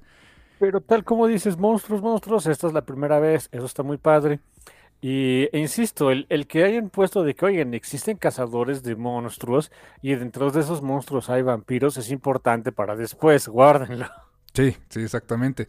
Eh, um, y la historia, fíjate que yo no sabía qué esperar, o sea, vi por ahí el anuncio, eh, creo que fue en, la, San Diego Comic Con lo anunciaron. Eh, no, no tenía mucho en el radar este, este proyecto. Y yo me imaginé, por cómo empezaba la historia, que iba a ser como una onda antológica, el setting como que parecía se prestaba como que cada cazador va a contar una historia de cómo cazaba monstruos, etcétera. Eh, no, no es por ahí la historia y eso me gustó, ¿eh? No, no, la historia, la verdad es que es una historia sencillita. También eso está padre, es una historia sencilla, es muy fácil de entender. Se muere un fulano, deja una herencia que varios monos quieren reclamar, entre ellos su hija que como que ya no le gustaba la familia ahora le va. ¿Y de qué se trata? ¿Y cómo tiene que reclamar la herencia? Que es, o sea, con eso te vas a convertir en el super cazador de monstruos. Ah, pues este, muy a la mala, agarramos un laberinto así estilo laberinto del, Minotauro. Hay un monstruo ahí adentro, el que se lo truene y sobreviva. Este, vientos por ustedes, ya tienen la, eh, la, cosita que el, el McGuffin con el que van a ser el super cazador de monstruos. Vientos. Ya, y sencillo. Y otra cosa, los únicos personajes que realmente tienen trasfondo como tal, que tienen background y básicamente diálogos acerca de su pasado, pues son eh, técnicamente tres, pero no, uno no tiene ni diálogos ni nada, pero digamos que son dos nada más. Este, el Mexican Werewolf in, Disney y, Elsa. O sea, que, mira, por cierto, Jack Russell es una raza de perros, ¿eh? Jack Russell Terrier. Así eh, que, están bonitos, están muy bonitos esos perros. Si no saben cuál es ese, ah, son como, ¿vieron esa película de la máscara de Jim Carrey? Ese perro. Sí, sí, ándale, exactamente. Le hubieran puesto Juanito Cholo, ¿no? ah, más o menos hubiera quedado. Entonces, bueno, están Jack Russell y, Elsa Bloston, que son los personajes que, en los que se centra la historia. Desde el principio nos nos apuntan que estos son los importantes, con eso se quedan, y, y pues sí, es una especial nada más, es menos de una hora, no íbamos a dar tiempo para más cosas, así que también el que se centre nada más en ellos y, estemos todos enfocados, bien. Yo no conocía mucho de Jack Russell, honestamente, así que no les puedo decir este, exactamente si, si está, o sea, no, no es que eh, en una adaptación de cómica a acción viva se tenga que respetar todo lo del cómic, pero, o sea, pero de repente es por lo menos la anécdota de, ah, mira, esto sí lo adaptaron, esto, esto lo, este, lo modificaron o dejaron de lado esto, nada más como que por dar la anécdota, la verdad es que no tengo idea. En el caso de Elsa, de Elsa es un personaje que me gusta mucho. Está bien adaptada, lo único es que no dice groserías porque es Disney. De ahí en fuera está bien. Ah, sí, porque tiene boca de camionero, ¿no? En los cómics, ¿no? Uy, sí, es súper, súper mal hablada.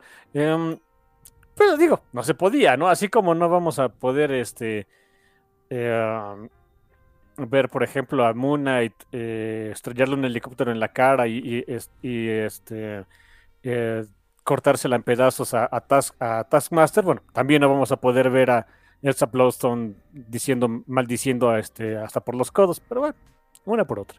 Lo que sí vimos es de las escenas más, más violentas y sangrientas que hemos visto en el MCU, ¿eh? Eso está padre también, o sea, eh, que una vez, mira, una vez más, ¿no? Es, es mi, mi eterno beef con todas las producciones estadounidenses sabidas y por haber. En el momento en el que se trata de ser un poquito más edgy y, sacar escenas pues más sangrientas, aunque aquí bueno tenían la ventaja de como era blanco y negro, no tenían que no, no, era sangre rojita y no se iba a ver a Capitán Gortan. Eh, pero no se tocaron el corazón a la hora de que hubiera este desmembramientos y este espadas a la cabezota y este eh, gente degollada. No, eso está, eso es la verdad. Para una producción Marvel Disney e, es un, le subieron dos rayitas a la violencia. En cambio, no podemos subirle dos rayitas al romance porque Dios nos libre. Digo, medio lo hicieron en She-Hulk. Ahorita platicamos de eso, ¿no? Pero. Pero es. Pero no, no es ni una rayita, es un cuarto de rayita. sí, les falta esa parte. Eh, honestamente, a mí me sorprendió mucho la historia. La historia, como te digo, pues, es sencilla, pero el cómo la manejaron. Eh, la verdad, la actuación de Gael, bien, ¿eh? Bien. Se la compro de, lo que quiso interpretar. ¿Y sabes por qué siento que, le quedó bien? Bueno, o sea, evidentemente porque es un actor profesional y sabe lo que hace. Pero la, la forma en la que está, o sea, la que se desenvuelve Jack Russell es de alguien que está tratando de engañar a los con los que está conviviendo. Ajá, exacto. Él se, él se, se coló. Lo que me comunicó Gal García de le estoy haciendo al cuento. Y lo hace bien. Sí, sí, de veras. O sea, para que vean, para que, vean que de veras es buen actor. Un o sea, estás haciendo un personaje, obviamente ya, ya desde ahí estás inventando algo que tiene que comunicarle al público que les, que, que está este, haciéndole al cuento eh, eh, o sea, metatextualmente. O sea, dentro del texto y, obviamente el metatextual de que pues, es un actor. Pues está. No sé, se me hace, a mí se me hace muy complicado. Quizá para actores profesionales te digan, no, es lo más fácil del mundo. No lo sé. Pero me gustó, me gustó esa parte. Que sí, o sea, entendí. Eh, desde que lo ves interactuando ahí con el Scottish ese, este grandote, desde ahí empiezas a decir, no, este cuate, no, no, nada más le está haciendo al cuento. Exacto. Y, de hecho, cuando se le cae la máscara, o sea, cuando eh, muestra su verdadero ser, es cuando se encuentra su compa, a Manting. Sí. Que por cierto, eh, mi hermano creo que latino. Es especial, se siente como algo de Del Toro. ¿Verdad que sí? O sea, el, resulta que el monstruo es pachón. Y el chiste es este, ayudar al monstruo, muy del toro. Esa escena que está cuando están todos los cazadores de monstruos y el, muy literalmente, el papá de Elsa Bloodstone, Ulises Bloodstone, les da las reglas del juego a través de su cadáver. Eso es muy, se me hizo muy, muy del, del, toro. Así como le dan cuerdita al cadáver como un animatronic y todo. Eso es algo que hubiera visto en una. Eh, que Guillermo del Toro hubiera utilizado en Hellboy. ¿Verdad que sí? O sea, Sí, claro. O sea, es como si hubiera agarrado una idea de Mike Miñola y la llevara a la pantalla, ¿no? Ah, sí, y, y, eso es nada más una, ¿no? El, em, el hecho de que sea un, juego, entre comillas, juego, para hacerse de la, de la, de la Bloodstone, eh, y, pues de que sea una base, básicamente es un como Hunger Games, algo así, también es algo que, que le veo a Guillermo del Toro sin bronca. Em, el hecho de, o sea, adelantándonos un poquito y pues spoilers, pero pues eh, saben a lo que viene, ¿no? Um, el cómo Elsa se, se, se libra de, de, ser, este, pues, asesinada por Jack Russell, por el hombre lobo y demás, literalmente es de, se te pega el olor y te reconozco porque eres mi amiga, muy del todo, o sea, la bestia no es la bestia, ninguna de las bestias resultó ser el monstruo, Sí, es algo del toro. Pongan del toro en algo de eso. Sí, exacto. Neta que si me quisieran dar una secuela de esto, igual, cortita, concisa y a lo que vamos, donde tengas a, a, este, a Jack y a Ted, o sea, Manting y al Werewolf, de compas haciendo otra cosa, me cae que del toro haría una cosa hermosísima, ¿no? Uy, sí. O sea, ellos dos nada más haciendo la de. No sé. Al final quedan ir por. Que vayan por, que vayan por su sushi. Ah, sí, porque no se quedan. eso de que, bueno, pues vamos por sushi. Eh, que eso me, me, lo escriba y dirija Guillermo del Toro, no, hombre, es, y, lo pongan en cine, soy el primero en estar en la fila. Ya tengan mi dinero, ¿no? Y, la verdad es que Michael Giacchino, que nunca lo había visto dirigir, qué buen trabajo hizo. Hay unos tracking shots preciosos, hay, unas, eh, hay un momento en el que vemos al hombre lobo propiamente, que si es un hombre lobo, pues si es un, pues, entre comillas, un animal, o sea, sí tiene instintos animales, no, no es, no es un superhéroe, es un monstruo, es un animal que, que, este, que, que tiene instintos, ¿no? Salvaje. Y cuando lo vemos, este, eh, o sea, pues que se deja ir y vemos una matazón que arma este, entre los achichintles, este, nameless achichintles que siempre hay para que se pueda lucir este, el, la escena de acción. Hay unos tracking shots preciosos. Qué, qué, qué buena dirección le puso ahí a Chino, ¿eh? y violentos. O sea, cuidando la parte de que es Disney, hay una parte en, en, donde ese tracking shot es, o sea, hay unos guns ahí que quieren escapar de, pues, de una cámara donde viene encerrado ahí a, a, Jack y demás. Y Jack los hace pedazos y demás, y estos cuates gritando en, este, en agonía y demás. Y, y, y, y ese efecto de la, de la, sangre salpicándose a la cámara, una, insisto, para cuidar que, eh, para cuidar el, el, el PG-13. Blanco y negro y en blanco y negro, o sea, sí, lo que quieran, Peter Tin, pero violentos y muy bien hechos, sí. Yo, yo, por decir que no le conocía esas mañas al señor, asombroso, ¿eh? Oye, la vieja confiable de la sangre en blanco y negro, ¿no? Como en The Savage Sword of Conan. Sí, claro. Con eso. Si se pregunta por qué luego tanto cómic, sobre todo en los noventas, finales de los ochentas, principios de los noventas, utilizaban tanta sangre en blanco y negro, era mucho para eso, ¿eh? para librarse del Comic Code Authority. Uh -huh. Sí, sí, para que no, no les regresara de, ay, está muy violenta tu cosa esta, ¿no? A pesar de que había este, desmembramientos y un montón de tripas y demás, pero era, era negro, así que no había bronca. Sí, qué cosa curiosa. Eh, um, Elsa también tiene unos momentos pateatraseros increíbles. Se hizo buena química entre los dos para el ratito que estuvieron, o sea, fue lo necesario para que, o sea, no es un romance, porque no lo es, pero sí es suficiente química para que fuera así de, pues quiero cuidar de ti y que no te pase nada, ¿no?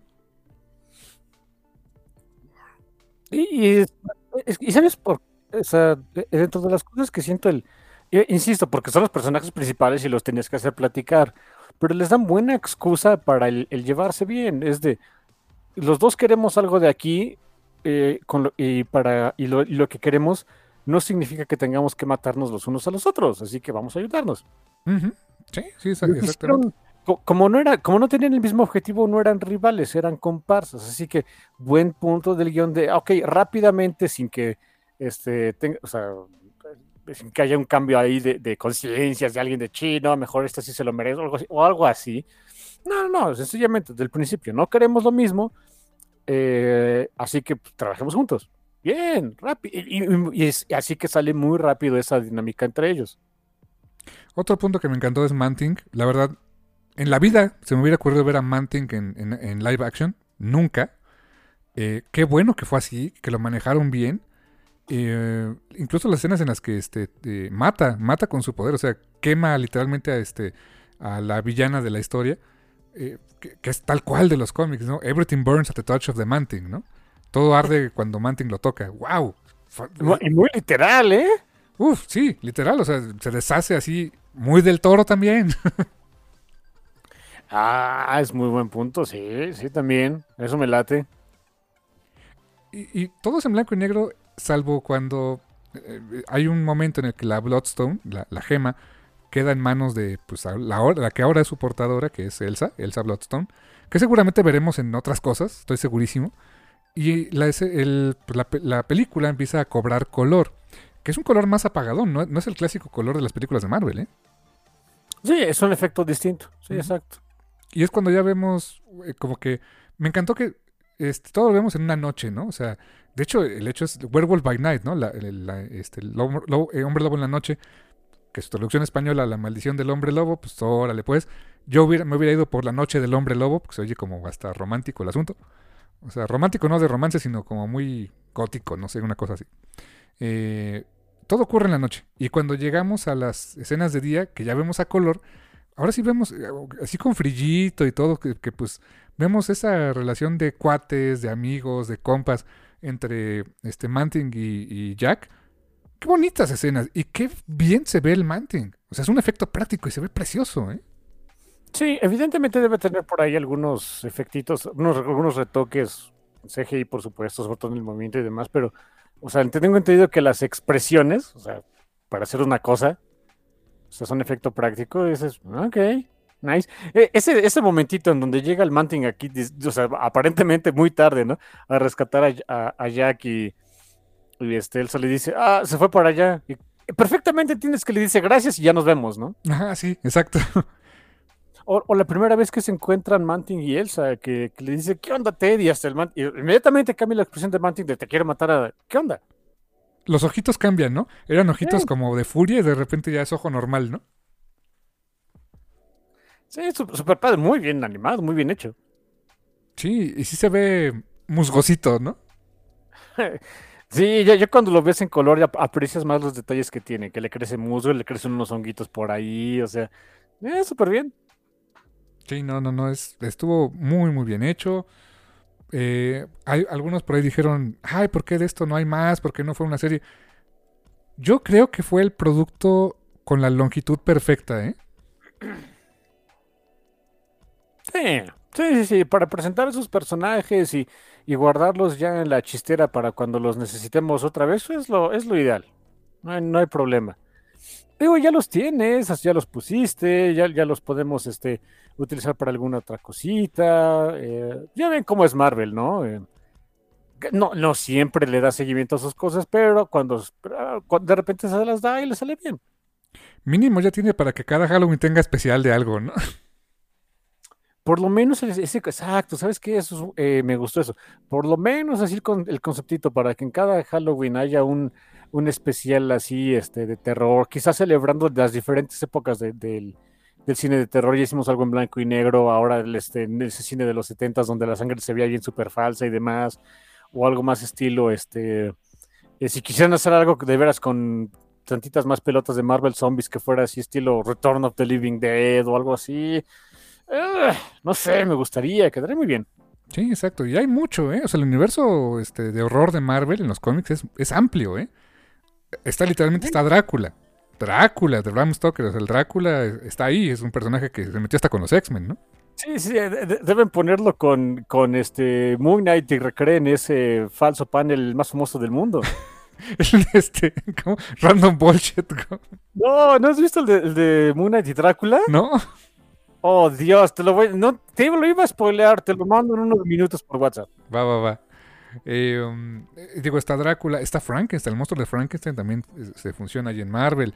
Está, está hay Hailstorm. Un cazador de monstruos que, que, tiene mucho que ver con Drácula y vampiros, que próximamente sale una película, ¿eh? Sí, que por cierto me enteré de una noticia medio feyona, ¿eh? ¿Qué pasó? Que está en pausa ese proyecto. Sí, se pusieron varios en pausa, este, por, dicen que diferencias creativas, supongo que también diferencias creativas, presupuesto, eh, no encontraron, no, no acomodaron este, horarios eh, acoplados con gente que ya tenía la palabra. ¿Quién sabe? Hay muchos elementos ahí que tiene que haber. Pero está bien, o sea, no tengo prisa, ¿eh? Que lo hagan bien. Con que lo hagan bien me conformo, ¿no? Sí, sí, exactamente. Sí, Digo, Además, o sea, quiero que de veras salga bien porque me emociona mucho ver un Blade interpretado por Mahershala Ali. totalmente. Damon Hellstorm tienes por ahí, tienes este, tienes a Mephisto. Ahora sí, tanto que friega con Mephisto, saquen a Mephisto. Oh, y y de, de Hellstrom, eh, pónganlo a él y a su hermana. Su hermana es la onda. Aunque es un poco, sería un poco difícil ponerla en el universo Marvel actual de las películas porque ella es una sucubus. En algún momento, pues, en una de esas hasta Iliana, ¿no? Empieza con Velasco. Ándale. Uy, eso estaría muy bonito, ¿eh? Empieza con Velasco y ya después de, ay, me robé a una niña rusa para, este, que abusar de sus poderes y bla, bla, bla, y ya sabemos cómo termina todo eso. Sí, y aprovechen el book y tráiganse también a Anna Taylor Joy, ¿no? Pero bueno. Que no lo hizo mal, o sea, yo insisto, ella no lo, o sea, de lo que cabe, ¿no? No lo hizo mal ahí en, en New Mutants, pero no me gustó su versión de Iliana, no de ella, sino de los escritores. Una Iliana muy racista.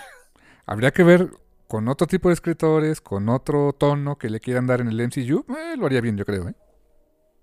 Sí, no, estoy, estoy perfectamente seguro que lo, o sea, ella es una gran actriz. Este, que por cierto, digo, pequeño paréntesis, si no vieron esa película de, de Northman, que es lo más Conan de, la, de Conan en la vida sin ser Conan, véanla, ¿eh? No la he visto. Órale. Sí, sí, sí, con, un, con uno de los hermanos Skarsgård, que era de los... eh, el hermano del que salió de Pennywise, eh, Anya Taylor-Joy y otros fulanos, pero es lo más Conan que he visto sin ser Conan. Wow. Eh, Es de esas películas que terminas de ver y, y- y en vez de platicar con, con tus cuates que hayas ido a verlo, eh, en ver- más bien este, gruñes y ruges de "Uh, uh, good movie, uh, yeah, uh, good, uh". ¿Dónde la encuentro? Ah, yo la pirateé. Creo que ya está disponible en algún servicio de streaming, me parece que nada más. Ah, la voy a buscar a ver qué onda. Se, se oye bien. Yo a ella la vi en esa de, este, de eh, Queen's Gambit. Muy buena actuación. Me gustó mucho. Eh, te digo, es, es buena actriz, así que. Y, y su Iliana, o sea, dentro de lo, o sea, para lo que le dieron, quizá no es mi versión favorita de Iliana, pero lo hizo bien. Hasta más o menos le sale el acento ruso, así que sí. Mira, es más, de esa triste película que es un tanto aburrida, hay que decirlo, la escena más, más pateatraseros la tiene ella y se ve genial. Ah, es Iliana utilizando sus poderes. Oh, ok, ok. Se oye bien. Pero como dices tú, metamos a Velasco, a Simo, una cosa así. Eh, viene otra serie con temática de horror, más o menos, que es este eh, House of Harkness, creo que se iba a llamar. O Coven of Harkness, o algo así de, de Agatha Ah, Harkness. Coven of Madness o algo así. Algo así, exactamente. Ahí tienes para meter a mucho brujo escaldufo, ¿eh? Sí, sí, claro, o sea, eh, es el momento para ver, para verse canijos. Sí, insisto, me, gustó, me gustó harto esta, esta serie, esta pachón, bueno, no serie, esta especial, tuvo muy pachón. Em, eh, da para mucho. Da para muchos especiales. Vienen otros especiales, creo que va a haber otro especial en Navidad, no sé ese de qué. Y hoy me enteré por ahí de que quieren hacer un especial de Nova, de este Sam, ¿cómo se llama? No es Jack Ryder, no es este, no es Ryder, es este Sam. ¿No es Dick Ryder? ¿Eh? Dick Ryder. ¿No es de Dick Ryder? Y sí se llama Richard Ryder, pero bueno, es Richard Ryder, Dick Ryder. ok. ¿El otro cómo se llama? ¿Sam qué? No me acuerdo, pero es el chavillo, sí, claro, Sí. el que salió en Champions, por ejemplo. Eh, eh, creo que está el plan de, de introducirlo como personaje en The Marvels y darle un especial de este tipo, de special feature. Pues ok, no estaría mal. Estaría bien, claro.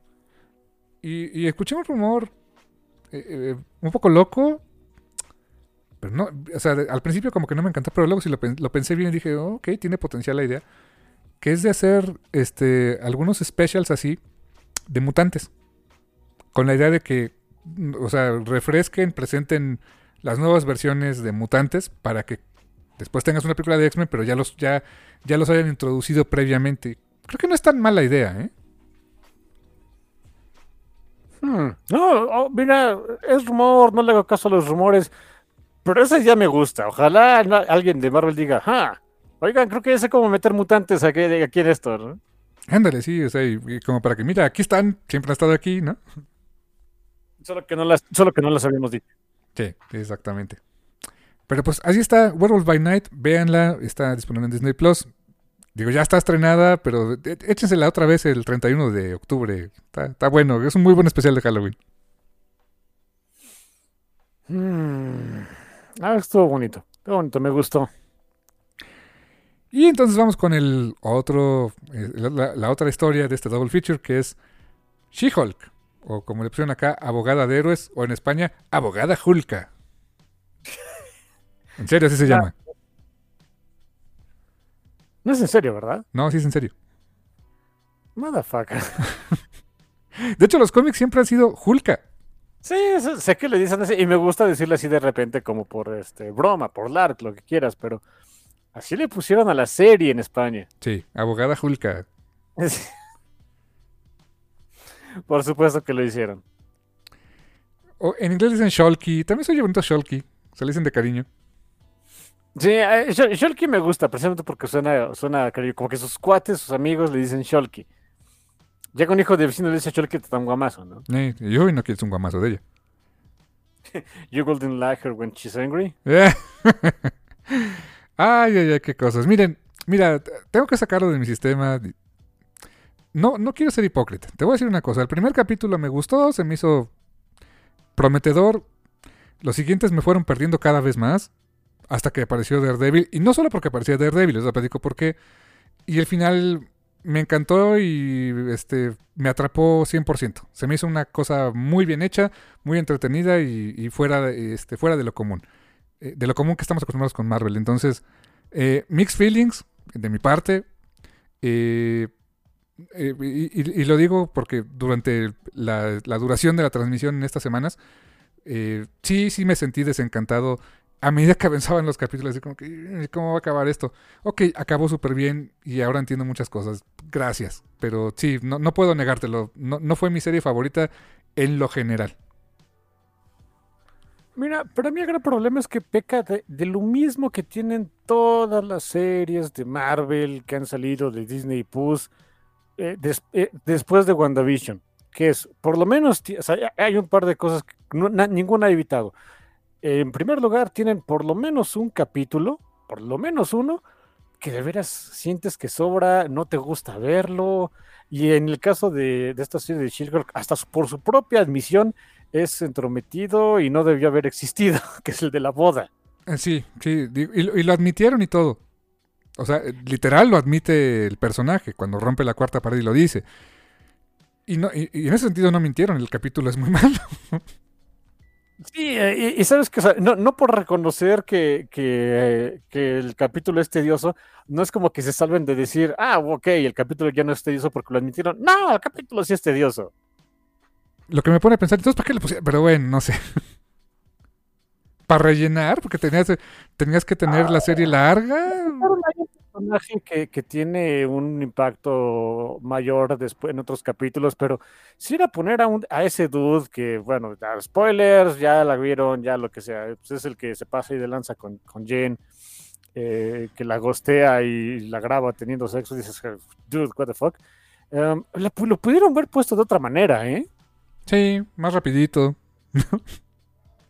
o que era la como que la, la, entre comillas gran confrontación con esta Titania, también la pudieron haber puesto de otra manera, en otro de los capítulos, este, no sé, no, no echarse una semana que esa ese capítulo sí fue de... Y, y- y, paréntesis otra vez, no sé si simplemente soy muy impaciente ya o cuál es mi bronca, pero en tres series que estuve viendo en, esto, en estos días que tenían, eh, o sea, que se, que se emitieron más o menos, que estaban emitiendo más o menos al mismo tiempo. Eh, bueno, de hecho están al mismo tiempo y eh, que tienen ese formato de lanzar un capítulo por semana y demás. Sí, eh, como que fue, todo, fue la misma semana. Hu- Hubo, hubo también por lo menos un capítulo en donde solo daban noticias de que algo iba a pasar, había mucho desarrollo de personajes, lo que quieras, pero nada pasaba y me desesperé. Estoy hablando de She-Hulk con este capítulo, estoy hablando eh, de Andor, que hubo un capítulo antes del que pasó esta semana que sí fue de, well, let's fucking do it, ¿no? Y ya llega este capítulo y dice, oh, holy shit. They ok". fucking did it. Sí, never, never mind. Y este, The Rings of Power, que, fue hace un par de semanas de. en- eh, antes del capítulo en donde llegaron los trancazos, que se puso súper buena la serie. sí fue de, bueno, ya, ya sé mucho teaser de lo que va a pasar, let's get to it. Y ya, bueno, ya después llega y dices, ok, ya, I get it. Pero sí, a lo mejor soy muy impaciente por ese tipo de capítulos que a mí en lo particular me saben a puro filler. Ay, hijo, quizá no estaba en el mood para, para verlos, ¿eh? pero en ninguna de las tres este, ocasiones que de esas series que se llevan de maneras muy distintas, pero que es más o menos la misma tónica de es un teaser de lo que viene después, ninguno me sentó bien en el estómago. ¿eh? Te entiendo. Eh, con Andor, te puedo decir, digo, ya hablaremos de Andor en su momento, pero eh, sí, mucha gente la ha tildado de una serie muy lenta, muy diferente en, tono el capítulo anterior, coincido contigo, fue mucho preparation, preparation, preparation, ¿no? Eh, no, no, se me hizo tan filler como el de She-Hulk, el que estamos hablando. Eh, a diferencia tuya, yo no estoy viendo ahorita Rings of Power. Eh, yo me, quería esperar a que esté completa. Yo estoy viendo Cañaveral de Dragones, que diga House of the Dragon. ahí sí no, ¿eh? Ahí sí para que veas, no, no hay filler. O sea, es, es, es, es este pura tensión y pura acción nosotros. O sea, no es que todo el tiempo haya acción, pero ya la verás. O sea, es muy diferente. Y, yo creo que tu experiencia de verla, eh, si la vas a ver, que, ojalá la veas, que, está, que, le veas los 10 capítulos eh, relativamente seguidos, o sea, que los veas ya completos. Creo que va a ser diferente tu experiencia a la mía. Y como seguramente será muy diferente mi experiencia de ver Rings of Power a la que tú estás viendo. Sí, digo rápidamente, Rings of Power ya acabó la primera, ¿eh? Ya puedes verla. Ah, cool. Ok. La otra, la de este House of the Dragon, este, faltan dos. Ah, va. Cañaveral de dragones. o Cuna de Dragones, por ahí le dijeron. Es que sí es una telenovelota, no manches. Eso es, o sea, Game of Thrones es una telenovelota en un mundo medieval ficticio con zombies. Con zombies, incesto y en este caso dragones. o sea, ¿eso cuál es la sorpresa? De que, es que parece telenovela. Ajá. ¿No vieron las otras? y, si, esas vamos, somos, o sea, los que leemos cómics y demás, somos bien simples. Danos la telenovela de X-Men y ahí nos tienes como babositos, ¿eh? Ah, mes mes tras mes. Ah, sí, claro, o sea, oye, que se enfrentaron a Magneto y los... Sí, sí, sí, sí, pero ¿qué pasó con Jean Grey y con Wolverine? Sí, pero, pero, sí, sí, pero en ese inter Jean vuelve a ver qué onda, qué fish. Ahí estamos como mensos. Ajá, así de, ¿y qué onda con con este Iliana y su enamoramiento con este Peter y Peter así de Kamandur está bien chiquita. No, Kitty. Digo Kitty, perdón, sí, Kitty y, Peter, ¿no? Si no es Game of Thrones, dude. Ah, sí, perdón. es la costumbre, carnal. Oye, sí, también eso está un poco creepy, ¿eh? ahora que lo voy pensando. Sí, pues por eso ya, por eso es que Kitty lo plantó en el altar y demás. Y entonces los rednecks asquerosos de Rogue y Kami dijeron, pues ya encarrerado el ratón y ya pagada la boda, pues nos casamos nosotros. Así de, ah, mira, aprovecha el bug, ¿no? Sí, de, oye, Kitty, este, todo está pagado, ¿verdad? Sí. ¿Te molesta hacemos nuestra boda? Sí. Bueno, lástima. Uy, qué mal, ¿no? qué mal, pero ni modo. Este, o también en su momento era así de este, ah, dejó dejaron plantado Wolverine en el altar, maldita sea, ¿no? Por enésima vez. Ajá, y luego ya se le murió. No, no, no, o sea, era la telenovelota. O sea, así que, ¿qué nos hacemos mensos? Nos gusta ese rollo, ¿no? Nos gusta la telenovela. ¿Qué le hacemos? ¿Qué le hacemos? Eh, fíjate que, y en ese sentido, este, quizás lo que le faltó también a, a She-Hulk, que era como que eh, más tensión y más drama, Ah, pero hasta incluso una vez más, eh, por su propia admisión, de su, propio, de su propia boca, sale al final la temporada. Pues esto era más bien una comedia, eh, legal comedy, o sea, de, de, abogados. Pues sí, eh, era comedia y era de abogados, no ibas a encontrar mucha tensión. entiendo luego que, que sí hubo gente que dijo, oye, me faltó más, más drama. Sí, lo entiendo, de veras lo entiendo, ¿no? Em, pero la serie no iba por ahí. Así que, pues no sé, si eso era lo que ustedes esperaban y lo que les gusta, pues definitivamente no va a ser una serie para ustedes. Sí, y mira, yo sí, o sea, me queda claro porque incluso si tú buscas She-Hulk en IMBD, Wikipedia, etcétera, te van a decir eh, Comedy, o sea, es comedia. Y, es declarado que es comedia. Y está bien. Mi problema es que creo que eh, su Kung Fu no era tan bueno, su comedia no era tan buena porque me gusta otro tipo de comedia. Me gusta, eh, no sé, o sea, si hablamos de procedural, pues me gusta Brooklyn Nine-Nine. Me gusta este eh, Modern Family. En su momento, las primeras temporadas de The Big Bang Theory se me hacían muy buenas. O sea, en el sentido de que pues tenían. Eh, o sea, te reías porque. Pero, había un conflicto entre los personajes, o sea, e, en, ellos. Y yo, yo siento que eso nos fal- a mí me faltó ver un poco más, o sea, eh, del estilo de comedia que querían manejar en She-Hulk, se prestaba también a la comedia, por ejemplo, hay un punto en el que Jen pierde su trabajo por ser She-Hulk. Dije, ok, eso pinta interesante. Encuentra un trabajo prácticamente muy rápido otra vez por ser She-Hulk y viene el tema con Abomination. Y dije, ah, ok, estaba como que iba a ser muy Marvel el asunto. Incluso, este, mira, en manos de Chip Zdarsky, una situación así, imagínate algo así que hubiera hecho Chip, Chip Zdarsky con She-Hulk, este, que perdió la chamba. Hubiera sido otro tipo de comedia y creo que más divertida. Fíjate, es que bien lo dices, quizá uno no lo, no aprecie tan rápido o tan simple el que hay diferentes tipos de series de comedia, eh, sobre todo allá en Estados Unidos, um, y que incluso dentro de las series de repente va variando. Debo ser súper, súper sincero con Brooklyn Nine-Nine. Siempre me gustó la serie, o sea, me- se me hace fantástica, genial, etcétera. Pero en el momento en el que salió un personaje que es la adoración de medio mundo, a mí me gustó todavía más que era el personaje de, Gina, Gina Linetti. Buen personaje, lo que- quieras, pero se me hacía muy mínima la leche con los demás personajes. Y cuando la actriz pues, eh, ya dijo, ya, ya estuvo, quiero dedicarme a otra cosa, voy a estar en otros proyectos, y dijo adiós, eh, la verdad es que para mí la serie subió muchísimo.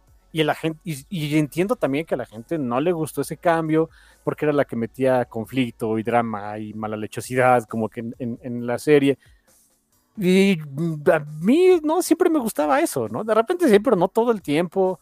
No sé, o sea, digo, eh, incluso dentro de las mismas series, cuando va variando la comedia, eh, puedes encontrar que a, a las personas que eran más asiduas de ciertos momentos de la serie no les gustaban otros, etcétera. Qué, qué bueno que lo apuntas, que es, es otro tipo de comedia, no, no- es una comedia donde no hacen burla de, de lo que les pasa, sino por las situaciones en sí mismas, ¿no? O sea, en el, en el caso de She-Hulk, me refiero, o sea, no hacen burla de que este Shulky no tiene chamba, o de que no consigue novio, o de que su familia cada rato la presiona de trae novio, no hacen drama y no hacen comedia acerca de eso, hacen comedia de me tocó un caso de un fulano que se muera cada rato porque es un irresponsable, ¿no? Y siempre, siempre revive el infeliz. O este, hago comedia de que She-Hulk se quedó atrapada en un grupo este, de, de apoyo para este, superhéroes perdedores, ¿no? Sexta. Hacen, eh, hacen bromas de eso, pero no acerca de las desgracias de los otros. O sea, es diferente el tipo de comedia. Eh, Sí, y quizá conmigo no enganchó. Te soy muy honesto, conmigo no enganchó mucho ese tipo de comedia. Y algo que creo que platicábamos un poquito eh, fuera del aire y creo que concordamos, no tiene el mejor elenco de apoyo en general. Sí, ahí sí, para que, que otra vez, eh, Marvel, mixed feelings también al respecto de sus elencos de apoyo. Hay algunas series que tienen un gran elenco de apoyo, pero no todos, no todos. Hay a veces que quieren darle más peso a algunos, algunos personajes del elenco de apoyo, no les sale. Ah, es. eh, los elencos de apoyo Marvel es como tirar con escopeta. Algunos perdigones dan en el blanco, otros se van muy lejos. Y en este caso en particular, creo que la mayor parte de su elenco de apoyo era muy soso. O sea, no, no. Eh, para que funcione normalmente una escena de lo que quieras, pues son mínimo dos personas, si no es un monólogo, mínimo dos personas que interactúan y hacen que ese viene y va de la conversación eh, hace que la escena fluya, que sea interesante lo que te están diciendo, que los personajes eh, tengan cierto desarrollo, que aprendas de ellos, eh, en lo que quieras, drama, comedia, este, acción, etcétera. Tiene que haber un back and forth.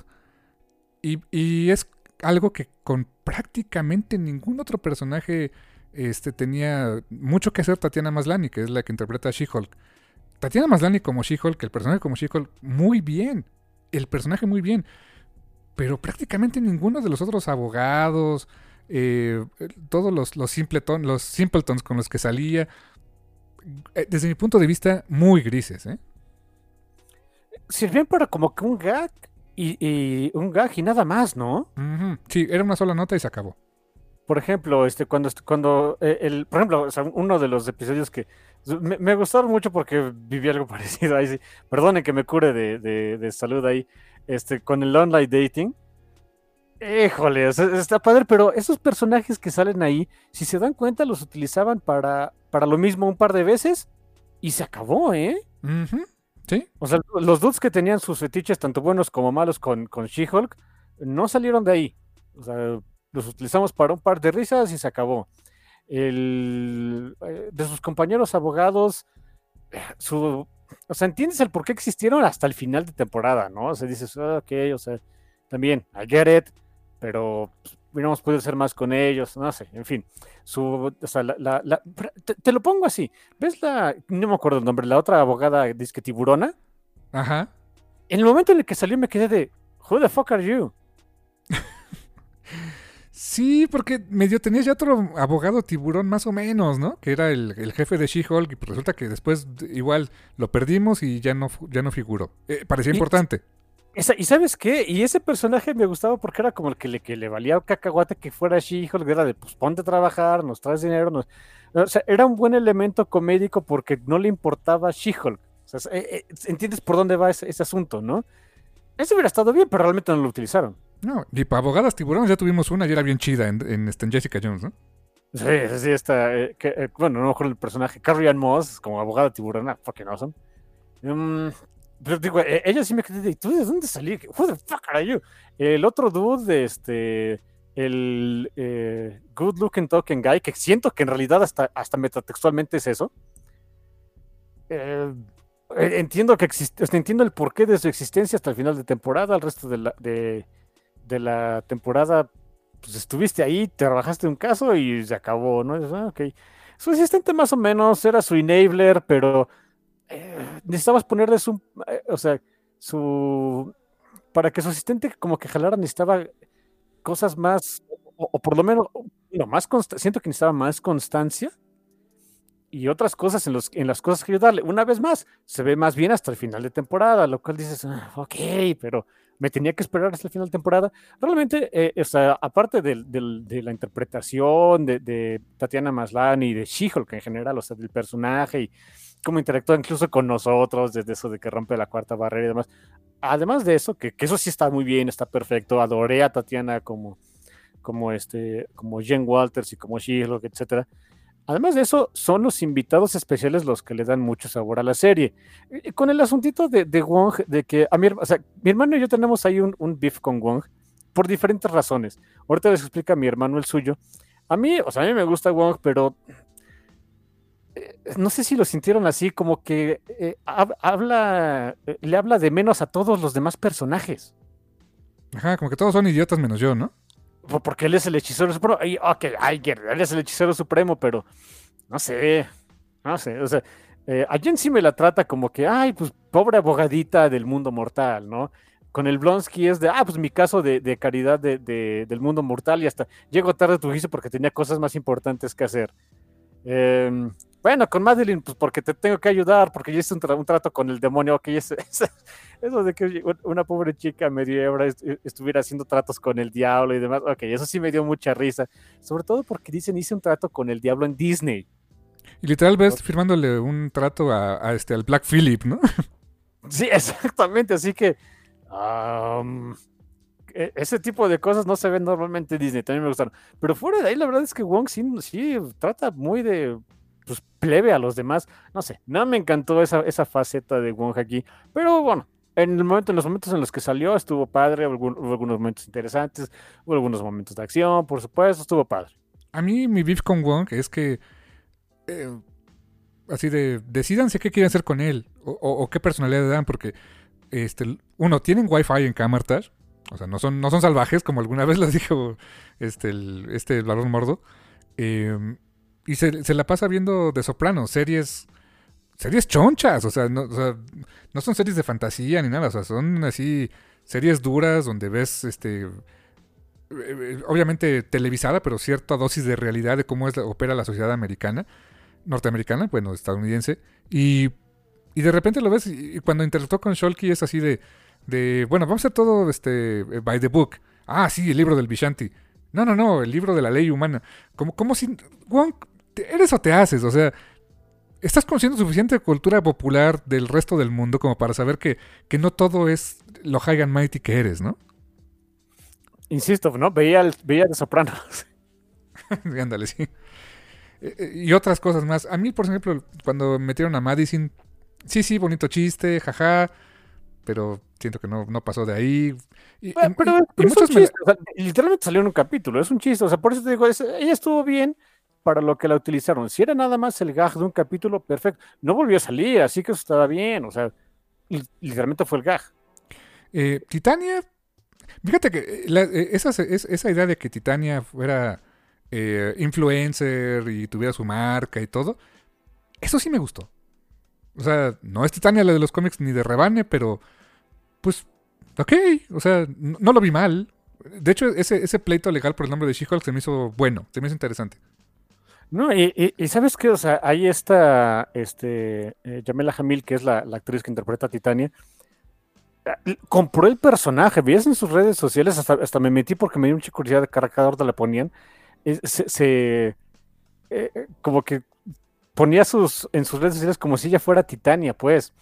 Y, el, y le salió a hacer que, que te cayera mal el personaje de. "Ah, There you are, ¿no? O sea, bien. Y, y sí, es, honestamente es un concepto para lo que querían hacer con, con la serie de She-Hulk, que fuera un procedural comedy y que tuviera que llegar un, una, este, pues un elemento legal muy, que, tengo entendido es todavía muy gris, hay muchos, muchos grises al respecto en las leyes estadounidenses con, con esto de los influencers y gente que hace pues, mercadotecnia a través de puras redes sociales y demás, que todavía hay muchos, muchas áreas grises.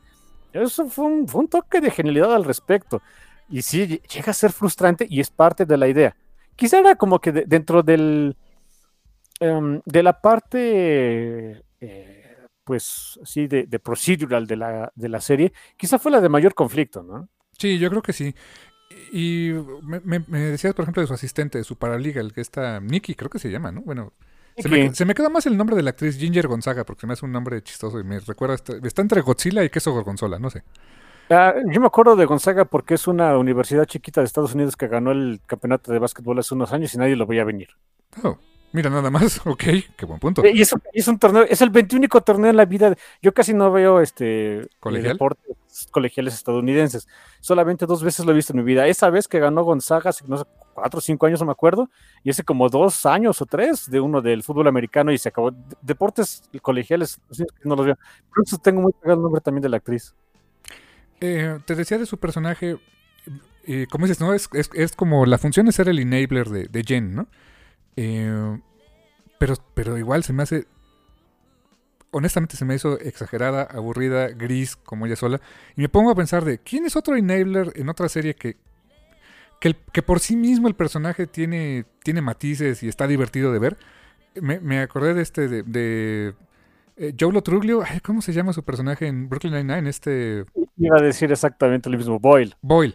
O sea, Boyle es ridículo, es chistoso, es, eh, es over the top y funciona. Quisieron hacer algo muy similar con el personaje de Nicky y creo que no funciona. Sí, también es por la cortedad, o sea, por el poco tiempo que le, insisto, digo, no se me hace un mal personaje, pero no le dieron tiempo. Por, por ejemplo, Boyle, Boyle es muy ridículo, sí, como dices. Yo creo que igual de over the top que Nicky, pero, pero aprendes mucho más de él, ¿no? De que es un foodie mala onda, este, es este propenso a caer en fraudes de, de este eh, catfishing y de este, pyramid schemes.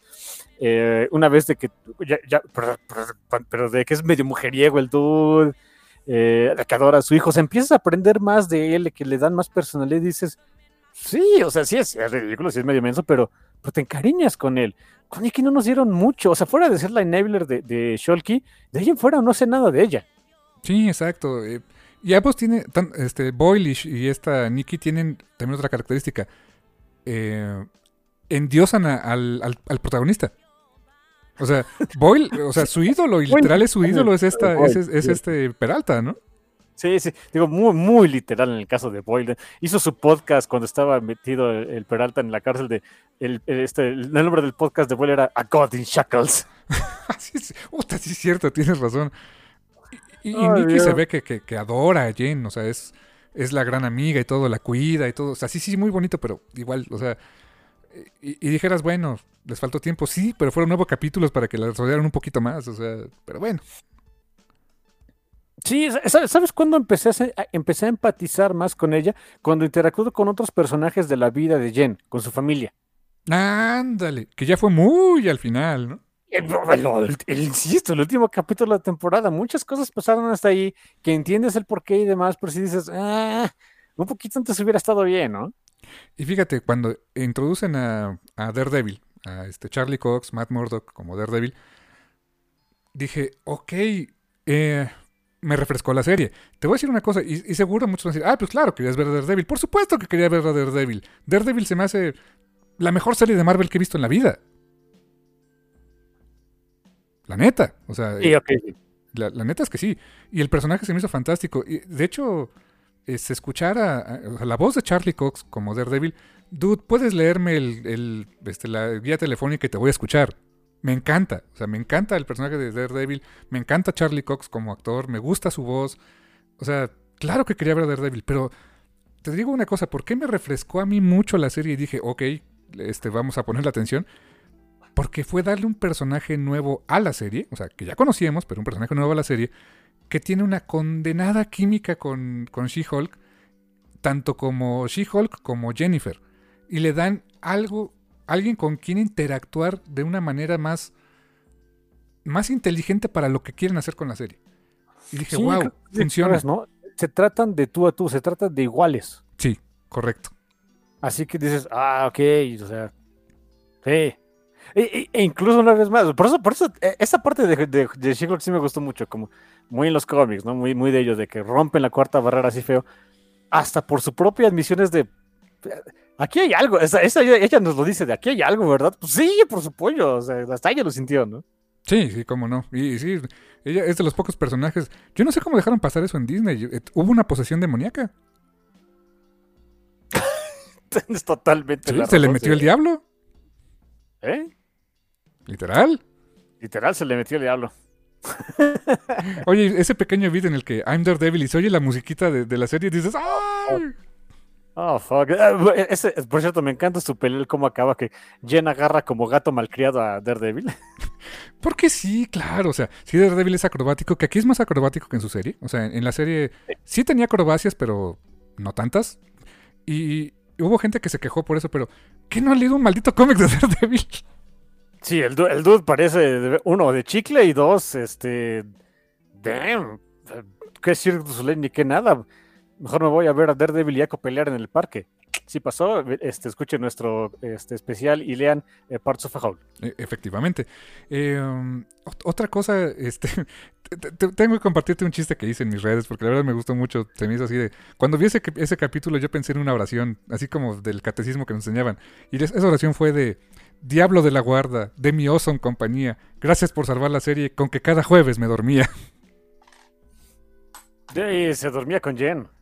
Él durmió con Jen. Ok. no, Miren, insisto, es, subieron media rayita. No es la gran cosa. Pero sí le subieron un poquito el tono a esa parte del universo Marvel, que es, es de los es del pie también que siempre me voy a quejar mucho. No de los cómics, los cómics llegan a ser bien horny. Leanse cualquier cómic de Daredevil, insisto. O si quieren un cómic bastante, pues sí, horny, pero, pero lindo y tierno y que habla mucho de la intimidad de dos personas. Léanse la serie actual de She-Hulk de Rainbow Rowell, ¿eh? Tengo pendiente esa y, dicen que está muy buena, ¿eh? es muy buena, pero no esperes ver nada, o sea, muy al estilo de, lo que hizo con Runaways, o sea, no esperes ver la, grande, la gran superheroína Jane Walters ahí, no, es más bien ves a la persona Jane Walters eh, lidiando con regresar a su vida y lidiando con otras personas, de cómo manejan ser, eh, ser vulnerable ante otros. Espera más de eso, no esperes ver la gran, pero es muy buena serie, ¿eh? ya, ya, ya, ya, ya le pude dar este un ojo, o sea, el primer número, mira, haciendo un pequeño paréntesis, cuando, le, cuando salió, compré el primer número, sí me gustó, pero dije, chin, esto más bien me hace querer leer lo que pasó antes con Shulky, no, no tanto lo que va a pasar con Shulky. Em, así que me esperé, me esperé unos, este, a que se juntara el, TP, este, eh, ya lo compré, salió la semana, lo compré en digital también, no tengo tanto dinero para comprarlo en físico. Um, damn, sí, levanta mucho la serie en los siguientes números, pero insisto, es ir con la idea de que no vas a ver a la superheroína Jen. Ni, es más, y si esas vamos, solo hay un poquito de abogada Jen. Ok, qué interesante. Un, enfoque diferente. Es muy diferente, o sea, sí, está muy padre, pero vayan con esa idea. Y, en ese sentido también, o sea, sí, por supuesto, ver a Charlie Cox y que, es No sé cómo sea el señor en la vida real. Ojalá sea buena persona, siempre es mi deseo con, con las personas que son, este, que son, que tienen una cara pública. Ojalá de veras sean buenas personas. No lo sé, nunca vamos a poder saber. Eh, pero por lo menos eh, el personaje que hace como Matthew Murdock, es súper encantador el infeliz.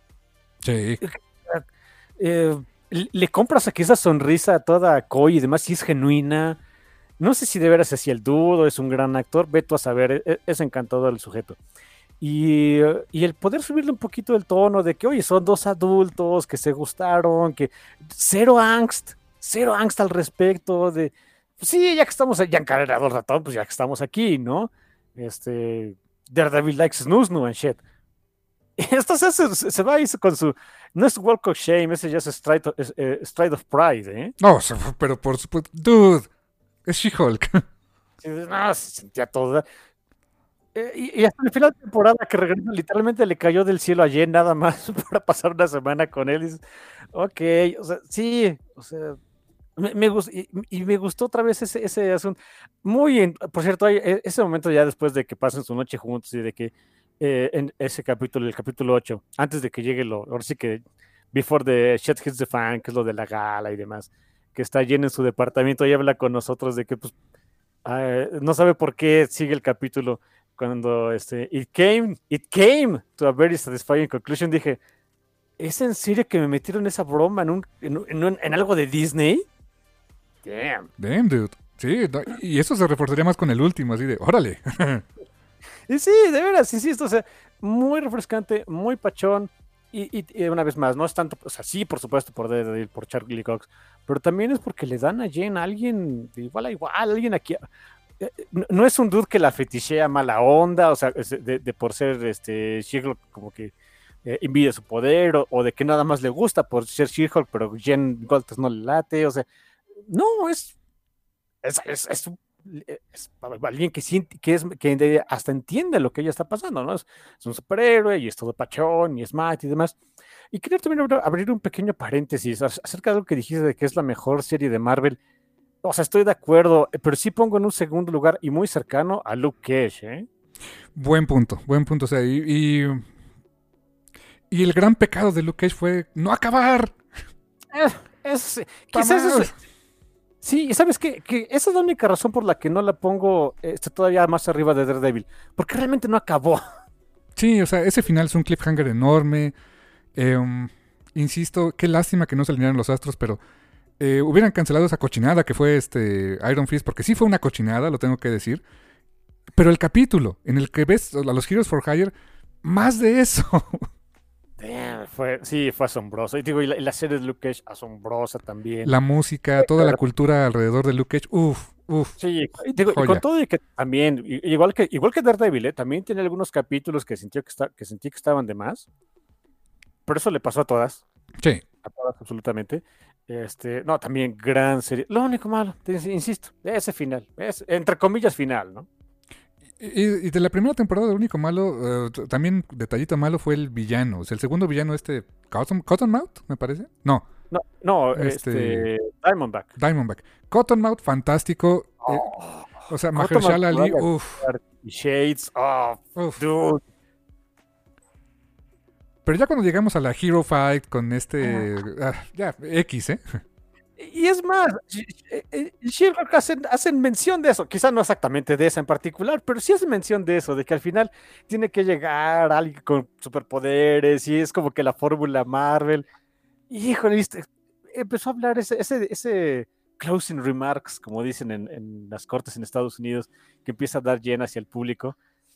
Hice tanta memoria de tantas veces que sí Marvel nos dejó así de... Ah, pues sí, y, y, sabes qué, no nada más Marvel, es una fórmula que muchas películas de superhéroes utilizan. Yo voy a insistir toda la vida. Ese tercer acto de la primera película de Wonder Woman le dan la torre a la película feo. Sí, sí, sí, sí, totalmente. Los eh, primeros dos, geniales, absolutamente fantásticos, fabulosos, pero el que haya tenido que haber una eh, encarnación de la guerra con cual darse de trancazos, uh, I don't know. Sí, o sea, por ejemplo, la escena en no, del No Man's Land de, de oh, Diana, es una poesía, no manches. Oh, dude, sí, no, o sea, ah, fucking shit, en fin.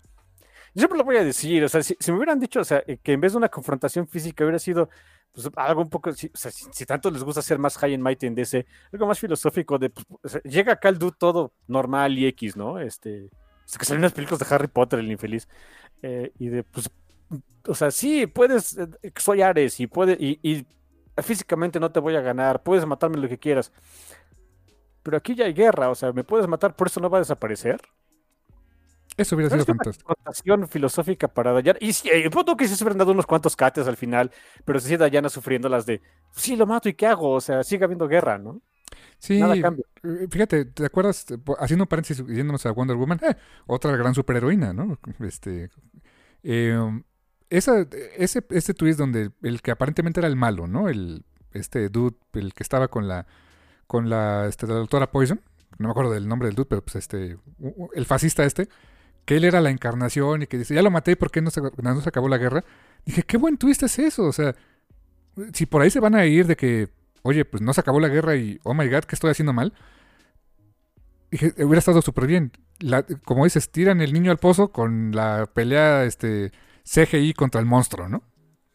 Sí, sí, sí, sí, es- exacto. Eh, También cuando le dio la torre de que nada cambiaba, yo me quedé de, holy shit, esta cosa. O sea, resulta que no es nada más una película súper entretenida, también tiene algo que decir, dime más, ¿no? Eh, tiran al niño al pozo, desafortunadamente. Por lo menos para mi gusto. Igual hay mucha gente que le gustó, no lo sé, probablemente.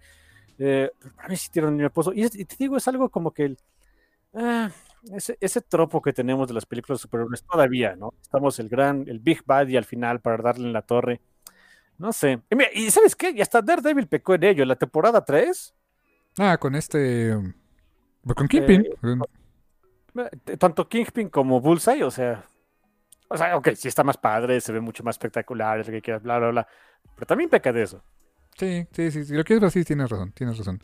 No, y, bueno, ya lo dijimos, ¿no? Luke sobre todo la temporada 1, o sea... eh. Así que ese final de, de She-Hulk tiene muchos matices que me gustaron. Que ese final, honestamente, sí me. A mí me acabó de redimir el asunto. Eh, y también es mucho de que le dejaron mucho espacio a, este, a Jennifer y a She-Hulk, o sea, el mismo personaje, pero en dos iteraciones, de hacer lo suyo. Y- y, este, y el hecho de romper literal la cuarta pared, pero llevándolo a esa idea del cómic, a como se haría en, un servicio de streaming. A mí me es fantástico. Empezando desde el, de ese este, mockumentary que hacía como una especie de, homenaje al Hulk clásico de Lou Ferrigno. Eso estuvo hermoso de ver, ¿eh? Hijo, sí. Yo, yo estaba, yo lo vi, lo vi este, el día de ayer por la tarde, el capítulo. y desde que empezó yo ya estaba con la sonrisa, yo estaba riéndome de, ok, ok, I get it, this is good. Y el nombre, ¿no? Savage She-Hulk, que es el nombre de su primer cómic. que dice mi hermano, yo no sabía. Esa fue la primera aparición de She-Hulk. Sí, el primer cómic de She-Hulk fue Savage She-Hulk número uno. La última. El último personaje creado por Stan Lee, por cierto. ¿Es en serio? Sí. Órale, eso tampoco lo sabía. Buen- buena trivia, ¿eh? sí. Con arte de John Buscema, que no le gustaba dibujar superhéroes. O sea, John Buscema dibujaba superhéroes muy bien. O sea, fantástico, cumplía y todo. Él lo que quería era dibujar a Conan. Sí, lo, lo suyo era dibujar hombres musculosos en calzones de mamut y mujeres este, exuberantes en bikinis de mamut también, creo. Exacto. Y, y- y un monstruo nuevo cada semana. Eso era lo que le gustaba, era lo que hacía muy bien y todos lo adoramos por eso, ¿no? Eh, exactamente. Y, y, insisto, dibujó cualquier cantidad de superhéroes en Marvel. Él no quería. Pero pues es chamba, ¿no? Ah, hay que comer. Sí. pues, Esa bien decían en los Picapiedra. eh. Eh, um, bueno, pero te, te comentaba, es, o sea, es, es todo, o sea, todo el capítulo que fue hacia ese, hacia ese momento, y, y incluso el que, por ejemplo, tuvieran ahí el, eso de la inteligencia se me hacía bien pavote, lo del dude que se, que, que le extrajo sangre para convertirse en otro Hulk, dije, qué estupidez, y, y tienes toda la razón, fue tan estúpido que lo retconearon inmediatamente, ¿no? Y es entonces donde, donde ves la, la verdad la genialidad de, de- las escritoras, eh, porque te lo hypearon tanto para que al final dijeran, no, this is dumb, y no lo vamos a hacer así. Ok, ok. Hats off, net, o sea, bien. No- No quiero decir que lo veía venir porque dije, a lo mejor hay un poco más de romper cuarta barrera, pero no creí que tanto. Y sobre todo para, re- para para hacerse el, call out a ellos mismos, menos todavía. Yo no sé cómo todavía tienen esos escritores trabajo en Marvel, ¿eh? Sí, em, algo que también no había comentado, pero que, a mí sí se me hizo muy pobre, honestamente, fue el CGI de, She-Hulk, en general. Eh, hasta el punto, cuando, cuando ya la vemos en su traje de She-Hulk, con, con Matt Murdock y peleando eso, creo que ahí funciona mejor. Pero cuando lo ves, eh, eh, la ves en, ropa de civil, se ve tan fake la ropa. en general, el, efecto de, de She-Hulk se me hace malísimo excepto en el último capítulo. Le metieron más producción y más presupuesto, lo limpiaron más y funcionaba mejor, ¿eh? Sí, y ahí sí te voy a, eh, y ahí yo este, digo, qué bueno que se ve feo. ¿Sabes por qué? Porque esa serie la hicieron justamente cuando se dieron todas las broncas eh, con los artistas CGI de Marvel, de que estaban pidiendo aumentos, de que se dio ahí, este, hubo gente que pidió anonimato, de declaraciones de cómo, los de cómo tratan a los artistas CGI en Marvel, de que les piden este, deadlines imposibles, de que no les dan este, dinero extra para esos deadlines, eh, de que no les dan, este, no hay este, residuals para ellos una vez que acaban las series. ¿Sabes qué? Qué bueno que se vea feo para que la gente vea lo importante que es la gente del CGI. A mí me gusta, eh, eh, y sí, es feo que se vea feo, pero por ese, o sea, muy metatextualmente, qué bueno que se vea feo, qué bueno que la gente se dé cuenta de, oye, esto se ve muy fake, debieron echarle más producción, Disney debe gastar más dinero en esto. Ajá, exactamente, debe gastar más dinero en sus artistas CGI, que son una parte central de sus producciones, y no solamente debe darles más dinero, debe darles mejores condiciones, honestamente mejores contratos, o sea, un residuo que el residuo honestamente muchas veces no va para los este, e, en el caso por lo menos de los actores y, este, gente de producción y demás, no va tanto para ellos, sino para sus este, unions, eh, para sus, este, em, eh, sus fondos de pensión y cosas así. Lo mismo debería estar pasando para los artistas CGI que son tan importantes para Marvel y no les está dando el crédito. Y creo que es un, creo que eso va a pasar, ¿eh? O sea, creo que esa, este es el primer paso para que haya quizá ese union, quizá haya ese, e, esos, esos fondos de retiro que o sea, son, son artistas que están llevando a la pantalla franquicias de millones de dólares y que les deja, que son rentables para, para, la, para esa empresa. Entonces, muy merecido. O sea, como espectador sí digo que ese CGI tan feo. Entiendo tu punto y en ese sentido ojalá que eso también le diga a Disney, oye, pues eh, eh, si quieres tres pesos más de render, pues métele otros seis pesos al, al, animador, ¿no? Sí, y, y digo, o sea, por supuesto que se ve feo, está, horroroso en muchas partes, ¿no? Eh, y un, un, pequeño apunte, este, eh, alguien. Ay, alguien que estaba metido también en CGI en los cómics, no me acuerdo quién era. Pero es los famosones. luego, te pongo el dato. Este, de estar explicando, oye, ¿por qué se ve mejor She-Hulk dando catorrazos que, que en la vida real? Número uno, porque las técnicas para este, animar escenas de, de pelea son más sofisticadas de lo que tienen en CGI actualmente. Y número dos, porque pasa de noche y la ves este, en movimientos más rápidos, así que no hay tanta bronca. Sí, exacto. Cuando la, cuando la tienes que ver interactuando así, que se vea triste, que se vea alegre, que se vea tomando un café o lo que sea. Híjoles, o sea, son movimientos naturalistas a los que el ojo está acostumbrado a ver y cuando los ves en ese medio Valley, pues te brinca, ¿no?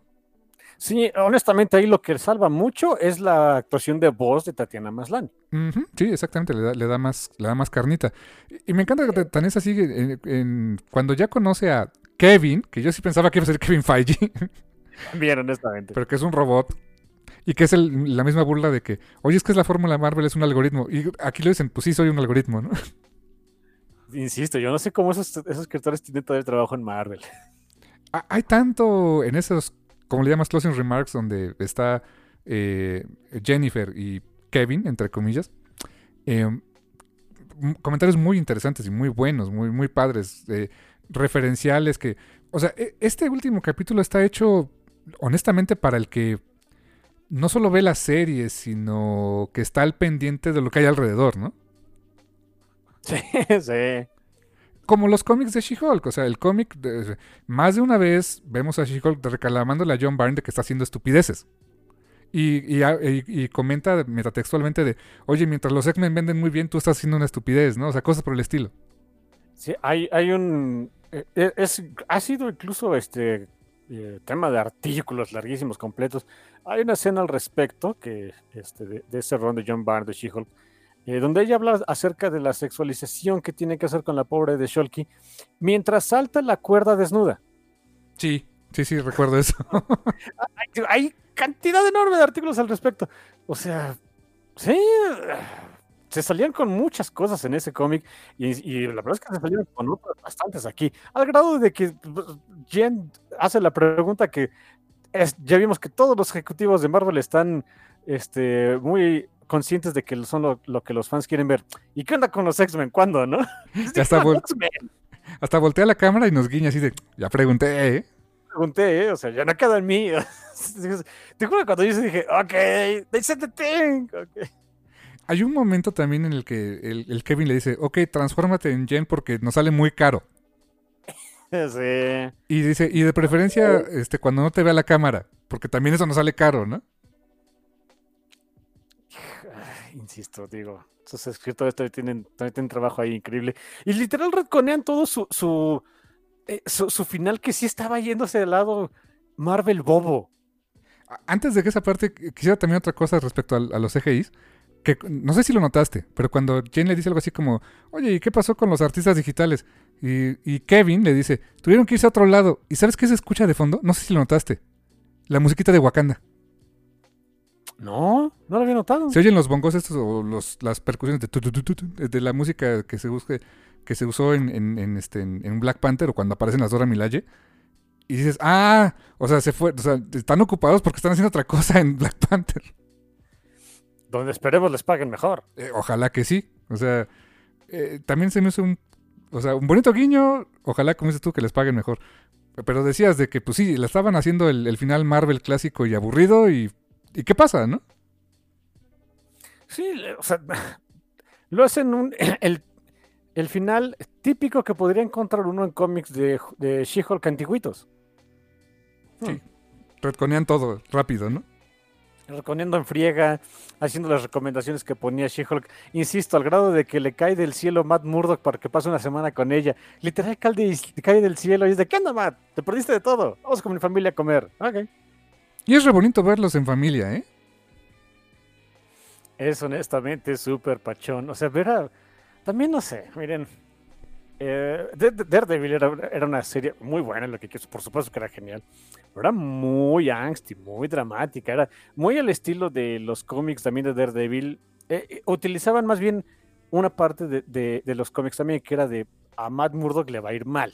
Sí. mucho de eso. Así que ver a Matt siendo todo lindo y pachón en la luz del sol, este, en el cookout con, el, con la familia de su Ah, vamos a decir novia, porque no quiero decirles otra cosa a esos dos, porque los adoré. Eh, no sé, era adorable. Y después que llega Bruce y les presenta a su hijo, holy shit. Que por cierto, Scar, el diseño más feo que le pudieron poner, ¿eh? Sí, mira, ojalá ese, o sea, sea parte del. Eh, no teníamos este equipo de CGI ya para esto. Nos pusieron lo que nos, lo que nos pudieron dar. Y después le cambian el diseño, como ha pasado con otros personajes. ¿no? Ojalá sea el caso. Que es bastante feo. Em, y bonito que después de quién sabe cuántos años se vuelven a encontrar en una serie Daredevil y Hulk. Así es, porque estuvo esa película para televisión, este, El juicio del increíble Hulk, donde efectivamente Daredevil, bueno, Matt Murdock fue su abogado, y también salía Thor Ah, sí, salía un Thor muy este eh, 70s metal, ¿no? Que no me hagas mucho caso, pero ¿sabes quién creo que era Thor? ¿Quién? No estoy seguro si era Gimli o Vincent Donofrio. Holy shit, tengo que buscar eso. Sí, no, no, no recuerdo. Recuerdo que fue alguien que dije, ¿en serio eras Thor? O sea, ¿qué onda con esto, no? Ahorita lo busco. Sí, sí, sí, pero, pero, o sea, que también como me decías, ¿no? Que fue un poquito la oportunidad perdida de hacer un chiste de eso, ¿no? Entre Daredevil y Hulk, ¿no? Así como que, ah, sí, en algún momento este, lo representé hace muchos años, algo así de, ah, ok, ok. Hubiera estado bueno eso, ese rollo, pero eh, ni modo, no, no, no se dio tanto, ¿no? Pero sí, como dices, el, el final eh, redime muchísimas cosas. Fue, fue, un gran final, por supuesto disfruté más la serie, este, creo que tú, pero sí, tiene muchos detallones, insisto, y muchos de ellos muy típicos de las series de Marvel. ojalá en algún momento se les, digo, si, si ya están con esto de la cuarta barrera, también ver la, y esto de, la crítica metatextual y demás, pues hagan un poquito de autocrítica y digan, oigan, oigan como que sí estamos regándola aquí, ¿no?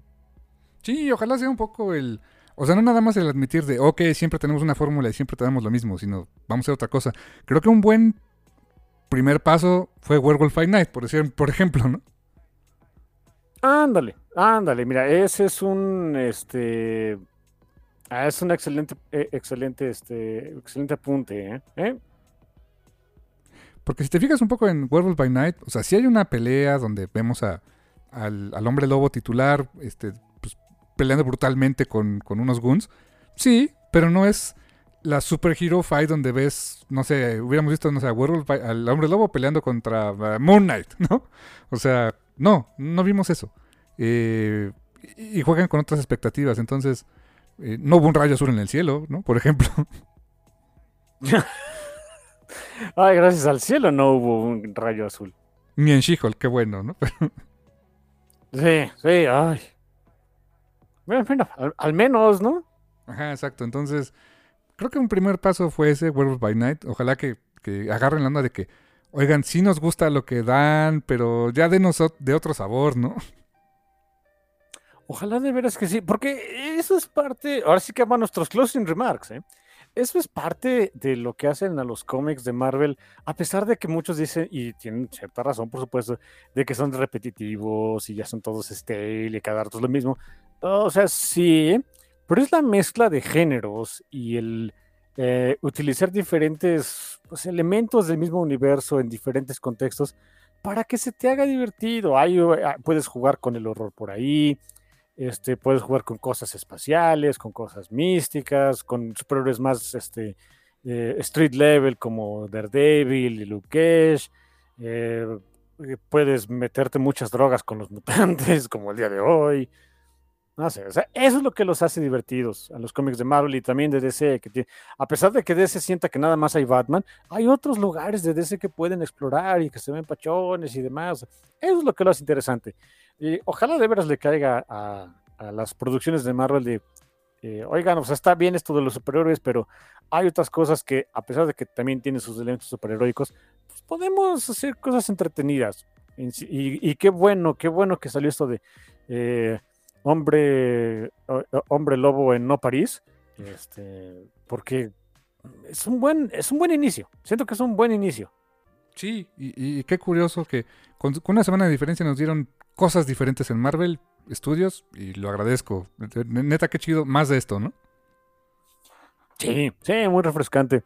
Eh, un último apunte nada más de, un comentario que hice la semana pasada, para que no tomen a mal, acerca de, que los premios Harvey lo ganó este, Miss Marvel como mejor adaptación. No me malentiendan, me gustó mucho Miss Marvel, de veras me gustó bastante, también Bocanada de aire fresco, pero tanto como decir mejor adaptación de lo que quieras de, de cómic algo, es un poco este, stretch, como debería estar la pobre de Kamala, ¿no? Pero bueno. Sí, sí, sí. Cuando ni siquiera estuvo nominado The Voice, y creo que The Voice también fue una muy buena adaptación, ¿eh? o sea, es tan buena que supera al original. Oh, sí, por mucho. Por mucho. O sea, digo, ahorita ya nos salimos un poco del tema, pero sí, sí, sí, sí he leído los cómics de The Voice. Son buenos, pero no, no se compara con la serie. Es, es otro rollo, es otro animal muy diferente. ¿eh?